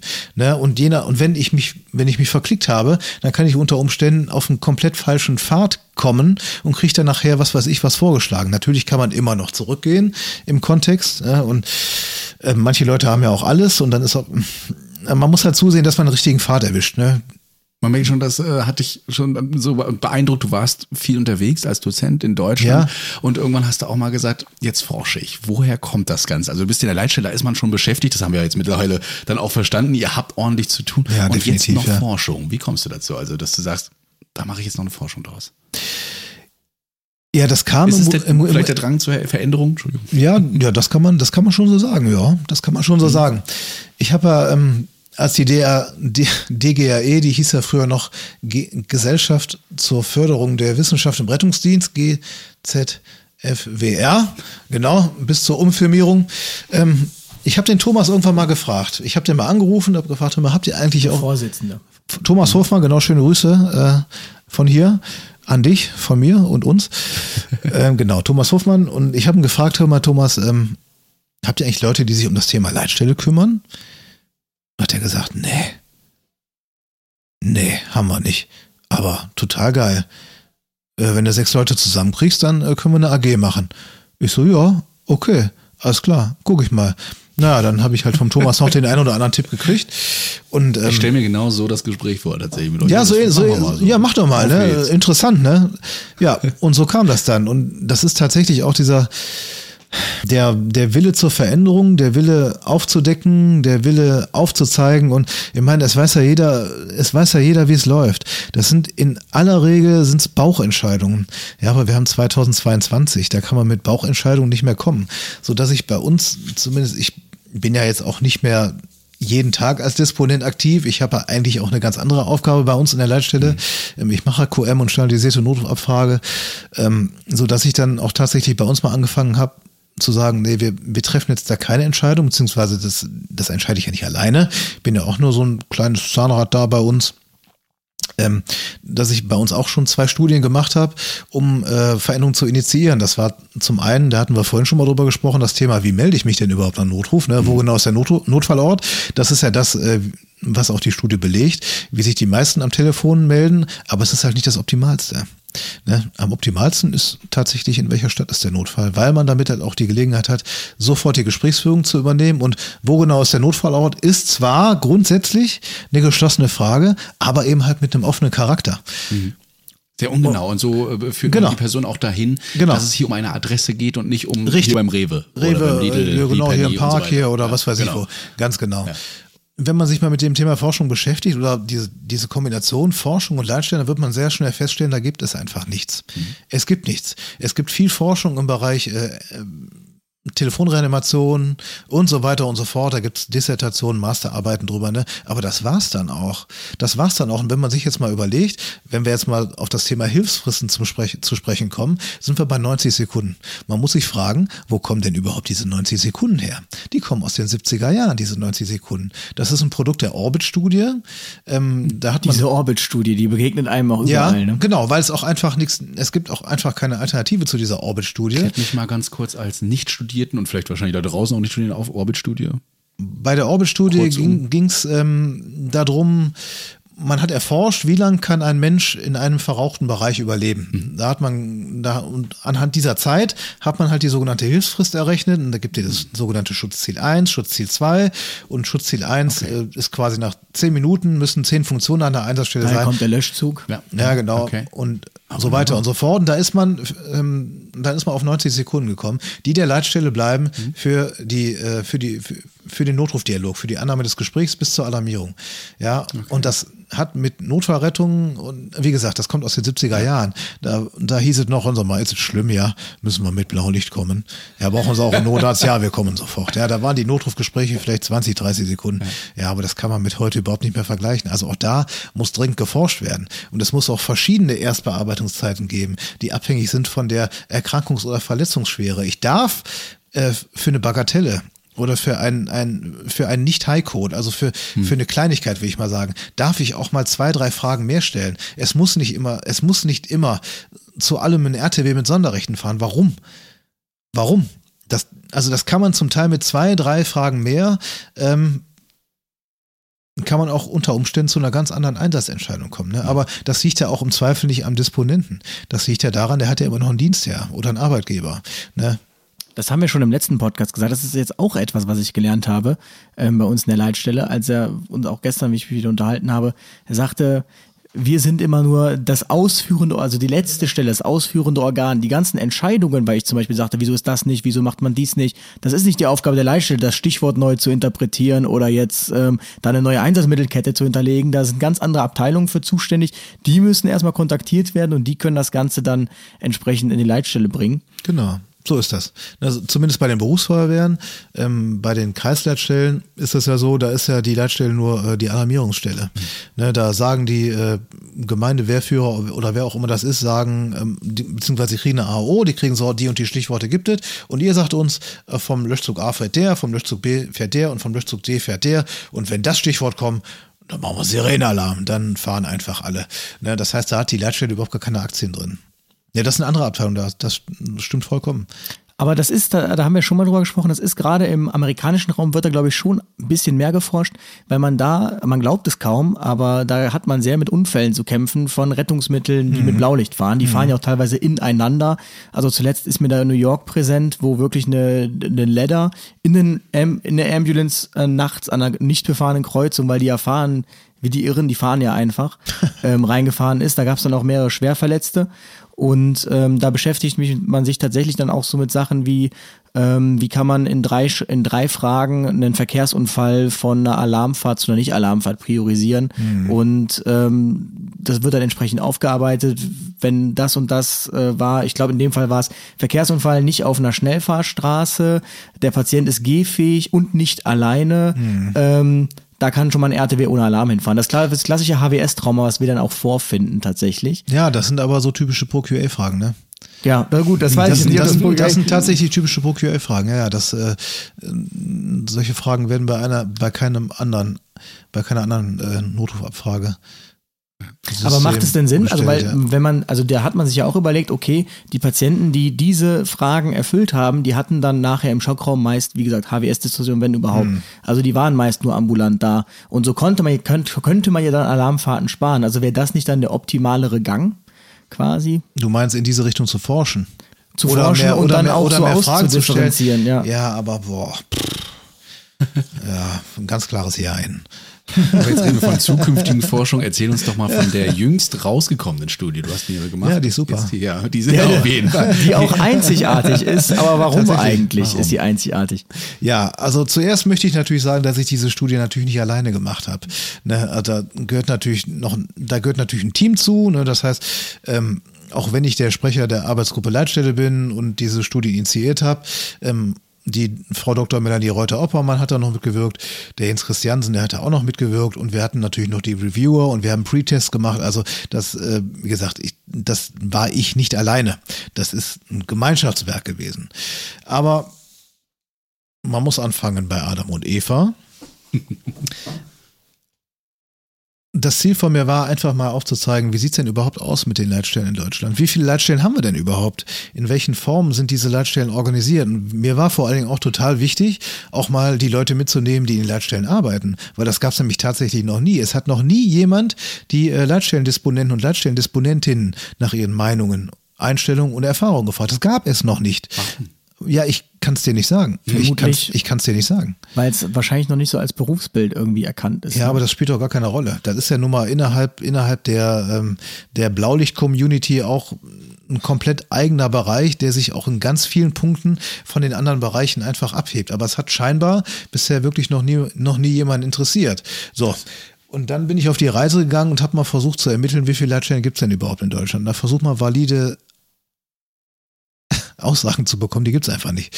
Und da habe ich mir den Spaß erlaubt und mal äh, dem Bundesinnenministerium eine E-Mail äh, geschrieben und habe die gefragt, ob die mir sagen können, sicher, wie viele Leitstellen es gibt. Weil es gab Zahlen zwischen 250 und 280 Leitstellen. Also es gab einfach nichts und niemanden, der mir sagen könnte, so und so viele Leitstellen. Irgendeinen muss es so, doch geben. Ja, Wenn ich das Innenministerium jetzt mich. dann. Also das so Innenministerium konnte die Frage übrigens nicht beantworten. Das 150 Bundesinnenministerium. hätte ich jetzt geschätzt. Ja, es sind ja 232 insgesamt, ne? aber der Weg dahin, das erstmal rauszukriegen, das war, das war schon, eine, das war schon, das war schon sehr, sehr, sehr viel Und Arbeit. irgendwo sitzt ein einsamer Leitstellendisponent jetzt gerade abends, nachts und sagt, mich hat er vergessen wahrscheinlich. Nein, ke- nein, es sind auch, es sind tatsächlich auch alle Leitstellen, also alle Leitstellen in Deutschland sind angeschrieben worden. Ne, es sind alle Leitstellendisponenten und Disponentinnen sind eingeladen worden. Das ist ja auch natürlich auch über die sozialen Medien verteilt worden. Und äh, wir hatten tatsächlich auch eine irre Rückla- Rücklaufquote. Da hätte ich gar nicht mit gerechnet. Wir haben tatsächlich ähm, von den 232 Leitstellen, die wir insgesamt in Deutschland haben, haben wir 171 Leitstellen erreicht. Das waren knapp 900 Disponenten und Disponenten, Leitstellenmitarbeiter, die an dieser Studie teilgenommen haben. Ne? Und das war einfach äh, total spannend äh, zu lesen, was die Kollegen so geschrieben haben, wieso die Einstellungen und Erfahrungen sind. Und ähm, Also es da- waren jetzt nicht nur Multiple-Choice-Fragen, die da aufgetaucht Nein, sind, nein, sondern auch da wirklich gab's, äh, Volltext. Ja, und Ja. das ist natürlich bei der Auswertung von so einer Studie äh, das Der Killer, ja. Der totale Vollkiller. Nur um Das mache ich auch, wie ich auch kein zweites Mal. Das war also wirklich unfassbar viel Arbeit. Das war schon, ähm, das war schon irre viel Arbeit, aber wir haben es tatsächlich geschafft, jetzt mal einfach darzustellen, wie sieht's denn überhaupt aus in der deutschen Leitstellenwelt? Wie viele Leitstellen gibt es?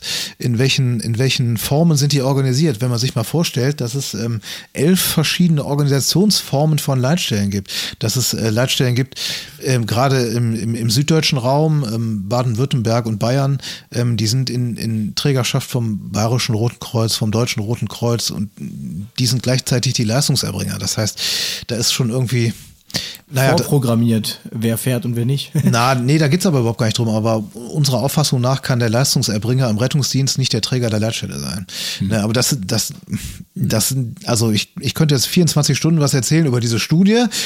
Ähm, die ist natürlich Open Access, also natürlich nicht, aber diese Studie ist Open Access, die kann sich tatsächlich jeder runterladen und die Ergebnisse sind einfach nur total, total spannend. Den Link dazu haben wir in die Shownotes gepackt. Da könnt ihr Hey. mal draufklicken. Hey, Hammer. No. Sowas können wir. Ja, aber jetzt erzähl doch mal, was, was äh, sind denn so deine, was war, hat dich so am meisten überrascht vielleicht von diesen ganzen, also die hat sich ja mit allem beschäftigt, da wurde ja alles abgefragt, wie ist die Zufriedenheit, äh, was nutzt ihr und was hat dich am meisten so überrascht, was hättest du so nicht erwartet in dieser ganzen, Äh, dafür bin ich einfach lange noch im Geschäft, um nichts nicht zu erwarten. Okay. das muss man einfach so sagen. Also das ist äh, meiner Meinung nach schon echt ein sehr gutes Abbild äh, von dem, wie es halt in Deutschland ist und auch was so die Zufriedenheit mit den Ausbildungen, ähm, was, was die Zufriedenheit mit den Ausbildungen oder mit der Qualität, sagen wir mal so, was die Zufriedenheit der Qualität der Ausbildung angeht, äh, das menschelt halt überall. Ne? Und der eine kommt mit dem einen äh, Dozenten zurecht, der andere nicht. Ne? Und das ist, ähm, aber da, ich sag mal jetzt über jede äh, Ausbildungsinstitution neutral, das, das geht auch einfach nicht. Ne? Deswegen haben wir auch mit Absicht gesagt, wir, wir, wir sprechen über Bundesländer und nicht über einzelne Leitstellen. Ne? Das wäre auch den Leitstellen gegenüber total unfair gewesen. Deswegen werten wir halt Bundesländer aus und nicht einzelne Leitstellen. Ich meine, Berlin und Hamburg ist natürlich schlecht, Bremen auch, ne? Da gibt's halt, aber ähm, die müssen dann halt damit leben. Aber die haben auch nicht, nicht schlecht abgeschnitten. Und wirklich bei der, bei dem, bei dem, bei der Exploration der einzelnen Zugangsvoraussetzungen, äh, den Ausbildungsdauern, das, das zieht sich ja, diese Heterogenität, die zieht sich durch wie ein roter Faden durch das Leitstellenwesen komplett. Und du hast es ja vorhin auch schon mal gesagt, also was fehlt, ist tatsächlich ein Berufsbild Leitstellendisponent, weil alle machen das Gleiche. Alle. Ob die jetzt in, in, in, in der nördlichsten Leitstelle in, äh, in Flensburg sitzen oder ob die, äh, keine Ahnung, in Görlitz oder Aachen oder äh, München sitzen. Ja, es machen alle Leitstellen immer das Gleiche, aber alle mit unterschiedlichen Zugangsvoraussetzungen, alle mit unterschiedlichen Ausbildungsdauern. Im einen Bundesland äh, braucht man gar keine medizinische äh, oder gar keine rettungsdienstliche Ausbildung. Berlin zum Beispiel. Berlin, ähm, in Berlin ist das so, da reicht es, wenn man irgendeinen medizinischen Beruf hat, um in die Leitstelle gehen zu dürfen. Also Zahnarzthelferin, Arzthelfer, äh, operationstechnischer Assistent, da braucht man gar keinen rettungsdienstlichen Beruf mehr oder gar keine rettungsdienstliche Qualifikation mehr. Ich muss sagen, ich habe mal, ohne jetzt Berlin-Bashing betreiben zu wollen, aber ich habe mal eine Doku gesehen und da hatte ich mich tatsächlich, aber das erklärt das jetzt tatsächlich. Da hatte ich nämlich auch kurz die Leitstelle wurde da gezeigt und da dachte ich mir, aha, Feuerwehr? Hm. War das so eine, so eine Silvester-Doku? Ja, ja, genau. Ja, ja, die. Äh, Genau, das ist okay. Ja, genau. Nee, nee. Ja, und in Nordrhein-Westfalen zum Beispiel sind die Anforderungen sehr hoch. Da muss man, ähm, hatten wir ja eingangs auch schon mal gesagt, da muss man eine Berufsfeuerwehrqualifikation, da muss man hauptamtlicher Gruppenführer sein. Ähm, was die Qualifikation angeht, ist Nordrhein-Westfalen tatsächlich einen Schritt zurückgegangen. Ähm, Finde ich auch wirklich sehr gut, weil der Notfallsanitäter, der gehört auf die Straße. Ähm, aber Nordrhein-Westfalen hat mal gesagt, okay, der Rettungssanitäter an sich reicht nicht. Man braucht auch noch eine leitstellenspezifische Zusatzausbildung, das ist der sogenannte Rettungssanitäter Plus. Der ist ja in einigen Bundesländern gefordert, finde ich, also das finde ich, finde ich, finde ich sehr gut. Aber die Zugangsvoraussetzungen in Nordrhein-Westfalen sind schon sehr hoch, wobei ähm, dass aktuell auch alles geöffnet wird. Also die ersten Leitstellen in Nordrhein-Westfalen, die schreiben jetzt auch für Retter aus. Da braucht man keine BF-Ausbildung mehr. Ähm, da reicht eine Rettungs-, also der Notfallsanitäter quasi. Aber das muss man ja sagen, das ist ja was, also man konnte sich ja wenigstens auf Bundesebene einigen, dass auf jedem RTW Notfallsanitäter Ja, sitzt. immerhin. Und ähm, selbst da sind die Ja, Leitstellen was ist ja, mit Berlin? Ach, da ist das auch nicht so. Ja, du, ich, also ich, ich glaube, also das Es gibt diese kann ich nicht valide sagen. ja, ich weiß- ja, gibt ja diese, die- diese, diese Rettungsdienstverantwortlichkeit. Der das, stimmt, das stimmt, da war irgendwas, so genau. was. Aber ähm, aber da, jetzt stelle ich mir immer die Frage, also ich habe jetzt gelernt, auch beim Podcast mit Dr. Meller, immer von hinten nach vorne denken. Und ich denke mir, äh, ich denke immer von unten nach oben. Ja. Und ich denke mir, also es gibt Leitstellen, die ähm, haben einen Rettungssanitäter dort sitzen. Und äh, es gibt Leitstellen, die haben dann Notfallsanitäter sitzen mit Feuerwehr und was weiß ich alles Ausbildung. Die machen, wie du schon sagst, beide das Gleiche. Ja, genau. Und ich gehe mal davon aus, dass beide Bereiche jetzt nicht unter einer ähm, höheren Notarztquote zulasten des einen oder einer höheren Übersterblichkeit leiden. Also stelle ich mir die Frage, wieso, ähm, wie- also wie kann man das denn rechtfertigen, dass der eine jetzt sagt, wir brauchen Notfallsanitäter und auf anderer Stelle zeigt man, es tut ja auch der RS und in Amerika tut sogar die Hausfrau. Also Ja. ähm, Na, wie gesagt, Amerika ist, ein, ist ja ein komplett anderes System. Also Amerika kann man mit Deutschland überhaupt auch nicht ansatzweise nur vergleichen. Das funktioniert nicht. Ähm, ja, was soll ich dir sagen? Also es gibt äh, sehr, sehr, sehr gute Rettungssanitäter und es gibt total schlechte Notfallsanitäter. Ne, da sind wir wieder beim Faktor Mensch. Ne? Wie sehr lassen sich die Leute auf die Notrufenden ein? Was haben die für einen fachlichen Background? Haben die Bock? Haben die keinen Bock? Wie viel Fragen die arbeiten, die standardisiert, strukturiert, aber äh, ne, das sind so viele, so viele Faktoren, die da eine Rolle spielen bei dem Thema Notrufverarbeitung. Ähm, das, das, das wird unser Format hier tatsächlich echt sprengen. Ne? Und von daher, ähm, ich meine tatsächlich auch, dass der Rettungssanitäter plus mit leitstellenspezifischer Zusatzausbildung ähm, ausreichend ist als rettungsdienstliche Grundqualifikation für die Leitstellentätigkeit. Ja. So heterogen wie das manchmal ist mit den Persönlichkeiten, das ist ja auch mit den Leitstellen, haben wir ja gesagt, Na klar. elf äh, Leitstellensystem oder Organisationsform. Aufbau, ja, Organisationsform. Und es gibt sogar, es gibt sogar, ja, ob ihr das glaubt oder nicht, es gibt sogar noch ähm, Leitstellen in Deutschland, die sind nicht integriert. Das heißt, das sind Feuerwehrleitstellen und es sind Rettungsleitstellen. Also, rufst du, ich nenne keine Namen, ähm, rufst du, wenn du in einer Stadt in Rheinland-Pfalz die 112 wählst, landest du bei der Feuerwehrleitstelle. Die Leute dürfen keine medizinische Notrufabfrage machen. Das heißt, da muss der Notruf vermittelt werden. Ja, die haben zwar das gleiche Einsatzleitsystem, die können aber keinen digitalen Datenaustausch stattfinden lassen. Das heißt, diese Gespräche, die medizinischen Gespräche müssen zur Rettungsleitstelle vermittelt werden, ohne Datenaustausch, ohne alles. Also da, da, da sterben Leute. 2022. Wir haben 2002, das soll wohl, das soll wohl auch irgendwann mal geändert werden, aber das ist Irgendwann quasi das- den Spruch und das ja. ist und der Hammer ist, das ist äh, eine Regionalleitstelle, ne? Das ist äh, das ist keine keine Provinzleitstelle. Hm. Diese Leitstellen, also sowohl die Feuerwehrleitstelle als auch die Rettungsleitstelle, die sind äh, für mehrere Kreise und Hm. kreisfreie Städte zuständig. Ja, das ist schon, also ich finde, das ist eine Sache, die geht überhaupt gar nicht. Und wenn ich die 112 anrufe, muss ich immer das komplette Spektrum bekommen können. Und also, ich meine, wie viel Prozent der Notrufe sind medizinischer Natur? Äh, Das sind deut oder Weitaus mehr, ne? das sind deutlich über 80, 90 Prozent sogar. Das sind medizinische Notrufe, die über die 112 reinkommen. Ne? Und dann äh, muss ich da erstmal verbunden werden und hoffen, dass am anderen Ende jemand rangeht. Und äh, sch- schwierig. Sehr schwierig. Ihr habt ja so einen 26-Punkte-Plan entworfen äh, in der Studie, also 26 Forderungen, was äh, Ja. ihr an Erkenntnissen aus der Studie gezogen habt und sagen würdet, das müsste sich auf jeden Mhm. Fall ändern. Und ähm, wie stellst du dir denn jetzt eine perfekte Leitstellenlandschaft vor? Und wenn du dir so drei Punkte rausgreifen dürftest, wo man sagt, die werden auf jeden Fall umgesetzt, welche äh, würdest du denn da nehmen? Und würdest du auch diesen Satz befürworten, den habe ich letztens an anderer Stelle gehört, eigentlich haben wir viel zu viele Leitstellen. Äh, das Einzugsgebiet sollte mindestens eine Million Einwohner sein. Also so könnte man es dann runterbrechen auf 82 Leitstellen ganz Deutschland. So, jetzt hast du ja äh, drei Fragen gestellt äh, in Dafür einer. bin ich bekannt. So, das Ganze nennt man nämlich jetzt äh, äh, Recency-Effekt. Ich habe mir die letzte Frage gemerkt und die war mit den eine Million Einwohnern. nee, also ich finde sowas an der Zahl festzumachen, finde ich tatsächlich immer schwierig. Ich bin tatsächlich auch der Auffassung, dass ähm, es nicht für alle kleinen Leitstellen einen Bestandsschutz geben darf und dass man da tatsächlich auch größer denken sollte. Ne? Und eine Leitstelle für 50.000 Einwohner zu betreiben mit aller Infrastruktur, die hinter so einer Leitstelle steht, das ist ja nicht nur das Personal, das sind, äh, das, das ist ja die komplette Leitstelleninfrastruktur. Ne? Das, ähm, das sehe ich schon tatsächlich auch kritisch. Also da geht ja auch der Trend hin, wobei, ähm, wie gesagt, der aktuelle Trend ist ja nicht, dass man die Leitstellen zusammenlegt, sondern sogenannte virtuelle Leitstellenverbünde, die gegenseitig redundant sind, sich, sich um die Notrufüberläufe kümmern können, einspringen können, äh, in, über äh, Dingensfrei hier, wie heißt das noch? Äh, äh unterbrechungsfrei heißt das, genau, unterbrechungsfrei ähm, das, äh, da bin ich auf jeden Fall für. Und wie gesagt, für 50 oder für 100.000 Einwohner braucht man tatsächlich nicht eine Leitstelle. Aber wie genau, wie groß jetzt genau die Zahl ist, mhm. mache ich das jetzt an. Also zum Beispiel im urbanen Raum hier in NRW kann ich das, äh, kann ich das unmöglich an der Fläche festmachen. Ich kann es aber auch nicht an den Einwohnern festmachen. Ich weiß es nicht. Ich kann das nicht sagen. Da gibt es sicherlich Leute, die ähm, viel schlauer sind als ich. Aber das ist vielleicht auch echt nochmal ein Studienfeld oder vielleicht auch vielleicht nochmal ein Auftrag an uns, ne, zu schauen, wie groß ist denn so die optimale Leitstelle. Das war äh, die erste Frage. Das andere war die 26 Punkte und drei da, davon sollst du aussuchen. Drei, genau drei sollte ich aussuchen.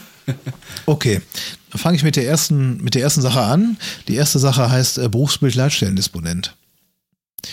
Die zweite Sache heißt Digitalisierung und digitaler Datenaustausch zwischen allen Beteiligten. Also nicht nur zwischen den, den Rettungsleitstellen, auch Polizeileitstelle, äh, Ärztlicher Bereitschaftsdienst und so weiter und so fort. Das finde ich halt auch 2022. Ne? Und mit dieser, mit der Telefoniererei ist ein nettes Add-on, ne? aber man muss auch die Daten so austauschen können. Und der Punkt drei ist tatsächlich, ähm, dass man sich über die Hilfsfristen ähm, nochmal Gedanken macht und schaut, wie lange darf denn so ein Notruf überhaupt dauern? Mhm. Halt nach der Dringlichkeit gewertet. Das wären so die drei Punkte, die mir jetzt so auf Anhieb von den 26 einfallen würden.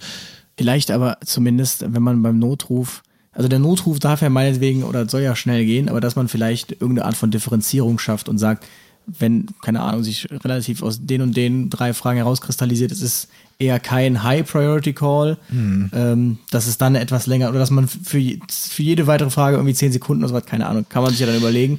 Ja, genau, aber da, ähm, da müssen sich die Leute auch nicht so einen Kopf machen. Auch mhm. da müssen sich auch die Disponenten nicht so einen Kopf machen. Ja, das ist ja bei vielen so, dass, mhm. dass bei denen die Uhr ständig mittickt und die sich dann zu irgendeinem Zeitpunkt auch denken, boah, jetzt habe ich aber mal, jetzt habe ich mal genug gefragt, ne? Und dass man den Leuten auch einfach den Druck nimmt, ähm, auch bei den Low-Codes, innerhalb von kürzester Zeit eine valide Entscheidung zu treffen. Und ich würde mir auch noch wünschen, ähm, flächendeckend niederschwellige Hilfssysteme wie Acute Community Nurse, gemeine Notfallsanitäter, Hansa Sani. Ich meine, Köln fängt ja jetzt auch an mit den Notfallkrankenwagen, habe ich gehört. Habe ich gehört. An, haben wir schon drei. Habt, habt ihr schon, habt ihr schon drei Stück, ne? Sowas wäre auch total super. Also wir haben echt noch eine Menge Luft nach oben. Und es gibt auf jeden Fall echt noch viel zu forschen. Im, Richtig Im ganzen viel. System auf jeden Fall. Ja. Was ich ganz lustig finde, also für die, die vielleicht noch nie irgendwie in so einer Leitstelle waren, weil er das gerade mit Digitalisierung angesprochen hat. Ähm, ich fand das mal ganz lustig, als ich kleine Werbung mal bei Rescue Track war. Ich weiß nicht, ob du schon mal bei denen warst. Äh, ja, aber wir haben das Programm und ich hatte mit denen schon mal Kontakt. Ich genau, lass super. dir das mal zeigen, was die alles können. Ja. Und ich weiß noch, da saß jemand, der kam von der Unternehmensberatung, extern dazu, hatte nie was damit zu tun. Und es wurde mir alles gezeigt. Ich stand da so mit offenem Mund und er sagte so, also bevor ich hier hingekommen bin, dachte ich, äh, das würde so laufen alles. Also ähm, so wie man sich das Ja. vorstellt, so voll vernetzt und wie man das aus amerikanischen Filmen guckt, irgendwelche roten Punkte und blaue Punkte, wie man es aus billigen Spielen kennt, so funktioniert es einfach ich, nicht. Ich Also muss ihn da unterstützen. Also den, ich dachte es ja auch vorher immer so. Ne? Und äh, je mehr man jetzt so kennenlernt, auch durch diesen Podcast und hört und so weiter, schwinden leider so die Vorstellungen von, von Leitstelle. Weil so, ich, ich, ich kenne noch die alten TELs und denke jetzt auch so mittlerweile, Mensch, das muss ausgerüstet. Also wir haben jetzt einen neuen A-Dienstwagen bekommen, der schon gut ausgestattet ist, muss ich Ja. sagen.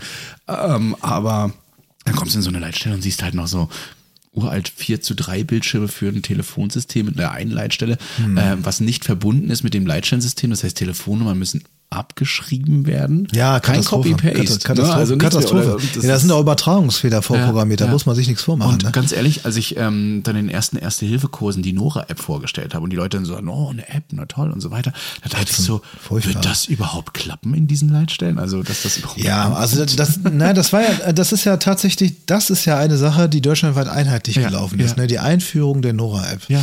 Ähm, die, die Nora-App ist ja musste dann kurzzeitig ja, abgeschalten werden. Ja, ne? die, ja, genau, die Nora-App, die ist ja nicht gekommen, äh, weil wir in Deutschland gesagt haben, oh, total geil, wir brauchen sowas total dringend. Nein. Ähm, wir sind da quasi ganz knapp an der Konventionalstrafe des, der EU herumgekommen. Ne, Es gibt ja aktuell in allen Leitstellen die Möglichkeit, einen Notofax zu schicken für die ähm, Sprach- und Hör. Man, Nee, darf man nicht sagen, geschädigt. Ähm, wie sagt man denn? Aber ihr wisst, was ich meine, die Sprach- und Hör. Die Handicapten? Genau, für die Menschen mit einem Sprach- und Hörhandicap.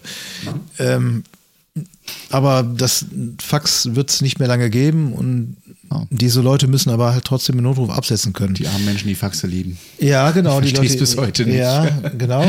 Und dann hat man halt die Nora-App entwickelt. Ähm, aber auch das ist wieder so ein deutscher Alleingang. Du brauchst jetzt nicht zu denken, dass du mit deiner Nora-App irgendwo im europäischen Ausland irgendwie Hilfe bekommen kannst.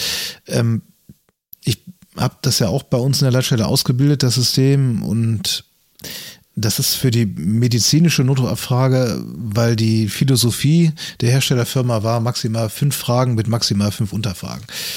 Ähm, die, das, da kriegst du nur fragmenthafte Informationen. Medizinischen Abfragedialog kannst du damit nicht führen. Was den Bereich Brandschutzhilfeleistung angeht, kriegt man da wirklich super Informationen, weil du brauchst auch für die für eine Einsatzentscheidung im Bereich Brandschutzhilfeleistung ähm, brauchst du auch viel weniger Informationen, weil du nämlich in dem Bereich eine ähm, Stichwortabhängig, du alarmierst stichwortabhängig. Also F Gebäude ist Brand im Gebäude.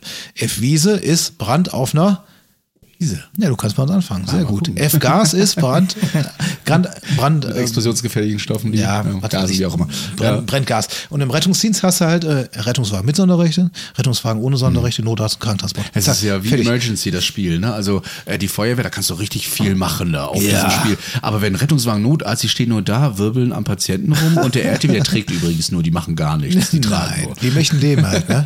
Das Spiel wurde, äh, glaube ich, von den gleichen Machern wie von der Nora-App gemacht. ja, ja, also grundsätzlich mal finde ich das super, aber das muss, muss definitiv noch weiterentwickelt werden. Und ich habe, ähm, es gibt bei, bei uns haben wir so, ähm, gibt ja BPRs, gibt es ja für den Rettungsdienst, Behandlungsfahrtrettungsdienst. Sowas habe ich bei uns auch eingeführt, das nennt sich äh, Bearbeitung, BPL, Bearbeitungsfahrtleitstelle. Das ist im Grunde genommen auch nochmal so eine, so eine Mini-Standardisierung von, äh, von solchen Notrufabfragen. Und da gehört halt auch rein, dass wenn wir einen Notruf bekommen über die Nora-App und die Leute haben nicht, das können sie ja, das können die anklicken, dass sie nicht sprechen können und die haben das nicht angeklickt, ähm, nehmen wir die Daten auf, alarmieren das, was wir an Informationen haben und das erste, was passiert, ist ein Rückruf. Ja, das heißt, die Leute, die Leitstellenmitarbeiter sollen die Notrufenden zurückrufen, um dann zu verifizieren, was da passiert ist. Haben die Leute erreicht, haben dann ein valideres Ergebnis, dann fährt der RTW ohne Sonderrechte weiter, fährt ein Notarzt hinterher oder was auch immer.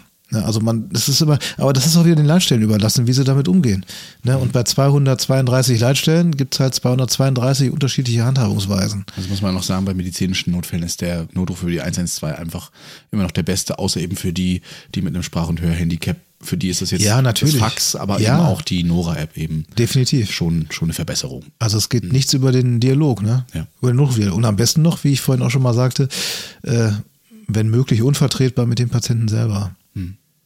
Was ich ja interessant fand bei ähm, Rescue Track, dass du dann so eine SMS raussenden könntest und äh, Das geht sowohl im aktiv, Standort, ja, das geht. Das, geht, das ist ja bei das ist Nora un- auch schon unsere, so, nee, ne, das ist, das ist unsere Redun Ja, genau, das, das kommt in der nächsten Ausbaustufe von Mhm. Nora, aber das ähm, hatten wir tatsächlich bei Rescue Track, Mhm. dass wir eine Rückwärtsauto machen konnten. Das hatten wir, bevor wir AML hatten. Ja.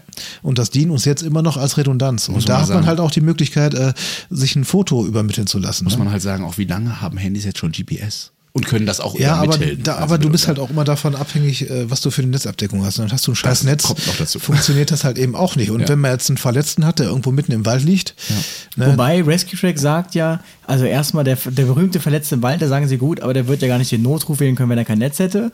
Und dann sagen wohl. sie. Und kann, dann, man kann immer einen Notruf wählen. ja, wenn du kein, aber wenn du, du brauchst Netz. Ja, und sobald du Netz hast, schaffen die das wohl, weil die so einen ganz bestimmten Datenkanal nutzen, immer so einen Oh. ähm, gering, die brauchen kaum Daten eigentlich wohl, um Okay. das zu senden. Ja, aber, aber- ich nette Geschichte dazu, dass mit Rescue Track, also das ist lustig, weil ähm, ich habe den Eindruck, das habe ich denen auch gesagt, dass keiner weiß, was Rescue Track eigentlich alles kann. Also ähm, ich weiß, dass der Chris Grüne Notruf Frankfurt mir mal erzählt hat, ja, Louis, ich hatte letztens was, ähm, ich habe das ja bei dir gesehen, du kannst ja da SMS rausschicken Ja, und sogar ein genau. Foto von der Unfallstelle Ja. mitschicken. Und äh, er sagt, er hatte das dann wohl, war da irgendwo, konnte nicht genau beschreiben, wo er ist. Und dann rief er in der Stelle, du hast doch Rescue Track. Und dann sagt er, äh, keine Ahnung, warte, ich gebe dich mal kurz zum Kollegen, der kennt sich da besser aus. Und dann musste er dem quasi erklären, wie er jetzt die SMS bekommt Mhm. Ja. und so. Aber ähm. Theoretisch ist es alles möglich, ne? Ja, klar. Und ich find's super. Ich find's wirklich, wirklich total gut. Ähm, und klar, den Notruf kannst du immer wählen. Und wenn du kein eigenes Netz hast, dann äh, sucht sich das Handy automatisch irgendein anderes Netz. Das Problem daran ist halt nur, also du bist jetzt, nehmen wir mal an, machen wir ein bisschen Schleichwerbung, du bist Vodafone-Kunde, bist jetzt mitten im Wald, da ist kein Vodafone-Netz, da ist aber ein Telekom-Netz. Dann wählst du mit deinem Vodafone-Vertrag über das Telekom-Netz den Notruf. Das Problem bei der ganzen Sache ist nur, dass deine Rufnummer nicht übertragen wird. Und es werden keine Daten übertragen. Das heißt, dann kriegen wir in den Leitstellen so eine ganz kryptische Nummer angezeigt, 0159 999999 und daran erkennst du immer, das ist ein Notruf über ein Fremdnetz. Und da muss dann nochmal äh, aktiv die Rufnummer erfragt werden. Aber selbst wenn ich kein Netz habe, soll ich auf jeden Fall die 112 versuchen, weil es Ja. könnte sein, dass das Handy sich über ein anderes Netz. Genau, Ah, okay. ganz ich genau. auch noch nicht. Ja. Da stehen manchmal auch nur Notrufe dann auf dem Handy. Richtig, genau. Ah, okay. Also die 112 sollst du tatsächlich immer wählen können. Beim Apple, bei iPhone. Ich weiß nicht, wie es bei Nee, Android nee, nee, ganz früher schon bei den E- E Plus, Nokia, jetzt müssen wir alle Nee, erwähnen. nee, das was, du, das, was du meinst, das waren hier diese ohne SIM-Karte. Das ist. Nee, nee, nee, auch, auch wenn Handys- du so schlechtes Netz hattest, Ja? gibt's dann auch nur noch Notrufe. Also das ja. gibt's aber bei Ja, Apple tatsächlich nicht. Nee, Und nee, das haben wir da nicht. Auch schon Ewigkeiten nicht mehr gesehen. Jetzt muss ich eine Frage mal fragen, ähm, weil das ja auch heiß diskutiert wird. Ähm, was hältst du, sagst du, der nächste Fahrzeug oder beste Fahrzeugstrategie? Also da trennen sich wahrscheinlich ja die Geister. Die einen sagen irgendwie, das nächste Fahrzeug, das direkt daneben steht, ähm, soll fahren und die anderen sagen, das beste Fahrzeug soll fahren. Als kurzer Vergleich. Also ein Beispiel wäre jetzt zum Beispiel, ähm, keine Ahnung, das jetzt um Christian zu sprechen, der RTW Schwerin sagen wir mal, der wäre in der Leitstelle Rostock versorgt, hat aus was für Gründen auch immer eine Verlegung in die Uni Rostock Ja. und fährt in der Uni Rostock los und jetzt ist er direkt neben diesem RTW ein Einsatz und der Disponent würde das sehen. Oh, in das der wär nächsten was. Fahrzeugstrategie würde es ja jetzt bedeuten, der RTW Schwerin muss da jetzt hinfahren. Mhm. Beste Fahrzeugstrategie wäre wahrscheinlich, der RTW Schwerin soll zurück nach Schwerin, weil da wird er gebraucht und es würde ein Rostocker RTW kommen. Was befürwortest du denn davon? Ja. Alles. Alles, genau.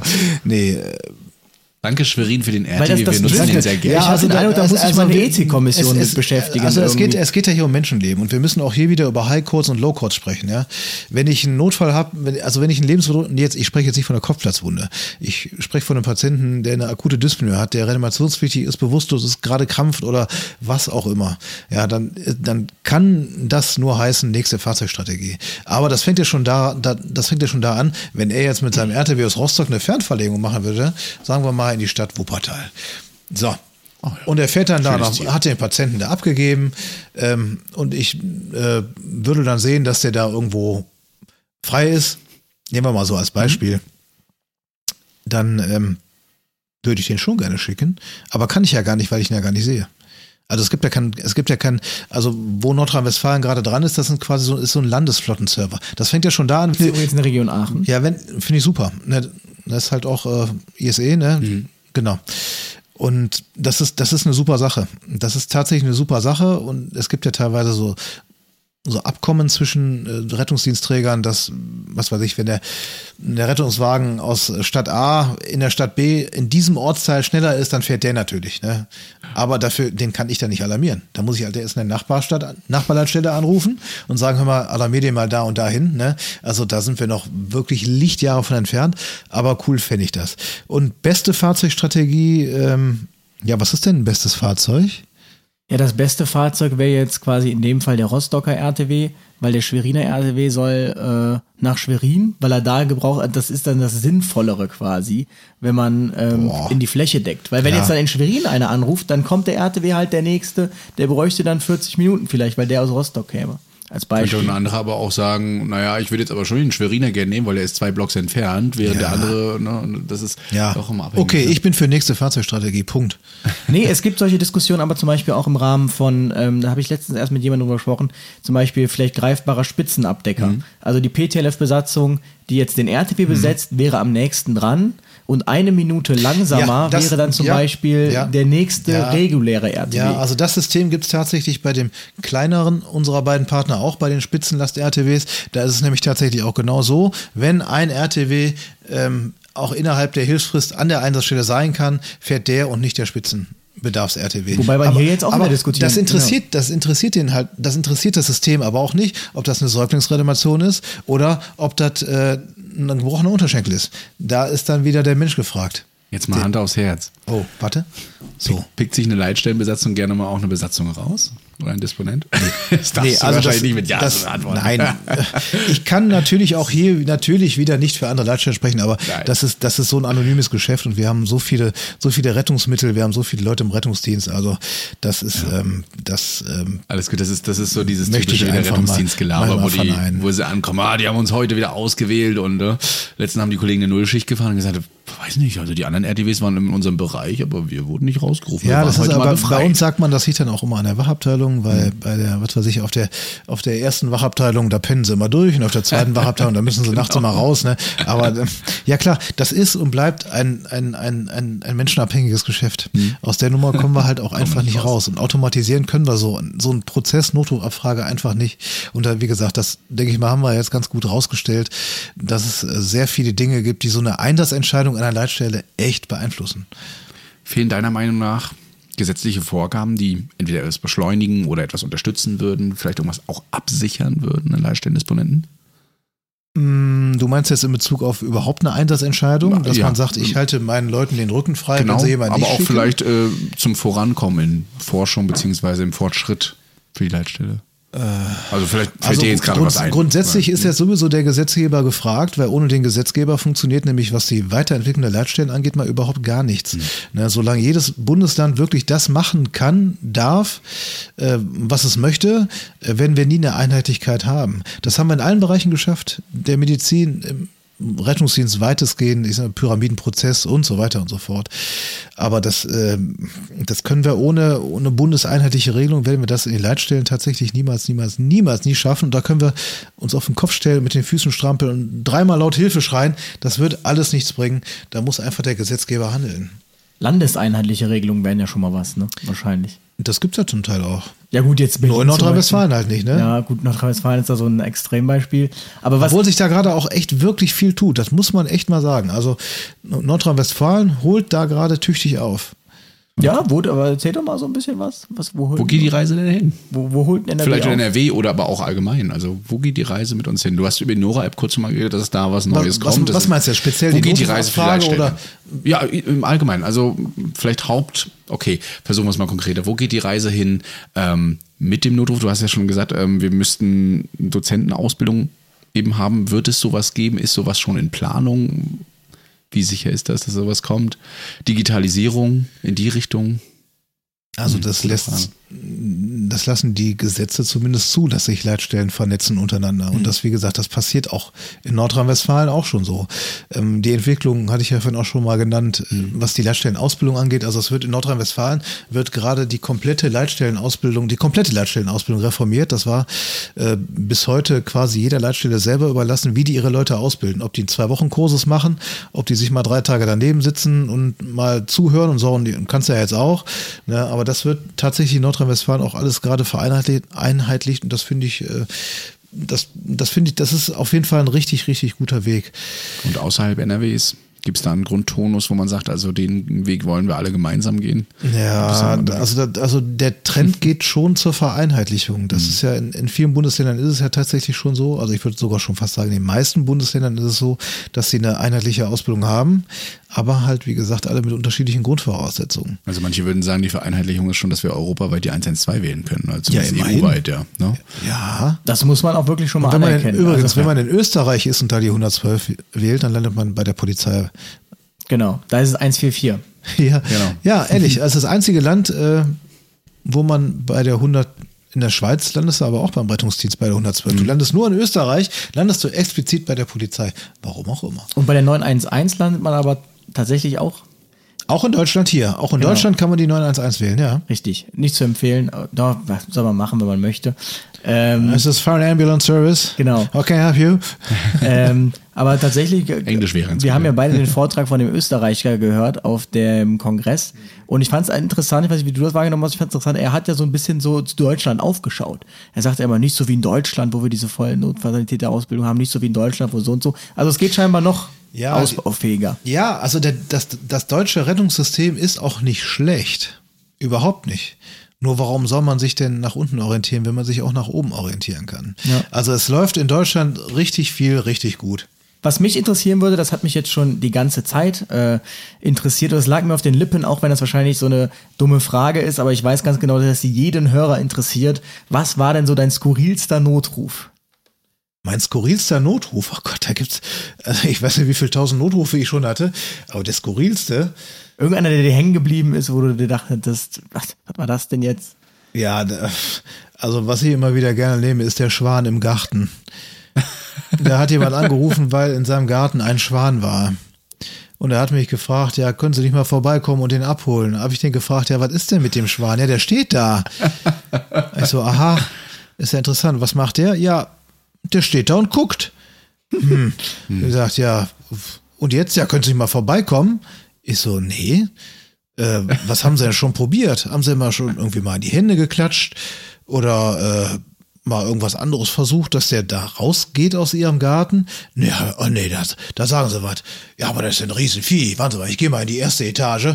Und äh, ja, dann hat er in die Hände geklatscht und der Schwan ist weggeflogen. Ach, toll. Ja, aber da kann jeder, der in so einer Leitstelle sitzt, ungefähr 8 Millionen Geschichten erzählen. Für die nächste Amsel im Baum rufe ich auf jeden Fall auch an, glaube ich. Ja. Unbedingt, ganz wichtig. Und für die Katze im Baum auch. Ja, der Klassiker. Wir hatten noch einen, der hat alle fünf Minuten angerufen, weil eine Katze um die Baustelle herumgelaufen ist. Immer wenn, er, wenn sie den Zaun durchquert hat, hat er angerufen, Sehr um gut. ein Status-Update zu geben. Aber Sehr naja, nee, so Sinn. ist das manchmal in der Leitstelle. Aber wir hoffen, wir konnten euch und vor allen Dingen, du konntest uns, Raphael, äh, einige Einblicke geben in die Leitstelle. Und wir hoffen, wir haben euch da draußen auch so ein bisschen den Rundumblick jetzt verschafft.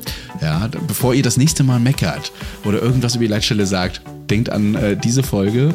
Denn äh, es ist nicht einfach mal nur so das Telefon annehmen und mal ein bisschen rumtelefonieren. Da steckt einiges mehr hinter. Vielen, vielen Dank, dass du dir die Zeit genommen hast für uns. Habe ich super gerne gemacht. Fast zwei Stunden Spaß jetzt. Wir haben schon wieder Boah. Material für die nächsten drei Folgen gehabt. Ja, also wir hätten äh, durchaus noch viel mehr reden können. Wir hatten tatsächlich noch ein paar Fragen offen, aber das können wir irgendwann anders nochmal klären. Ja, wir können ja. gerne noch eine zweite Folge machen. Also Stoff Wenn das hier nicht sogar eine zweite Folge wird, also falls äh, wir uns dazu entschieden haben, das zu, aus zwei Folgen oder zu zwei Folgen zu machen, dann war das jetzt die zweite Folge. Ja. wir hoffen, ihr hattet genauso viel Interesse und Spaß wie wir.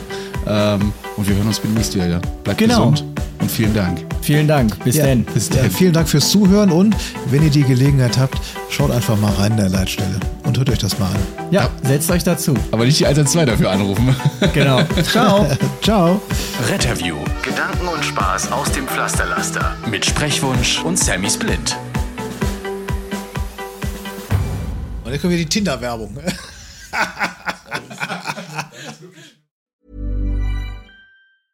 Even when we're on a budget, we still deserve nice things.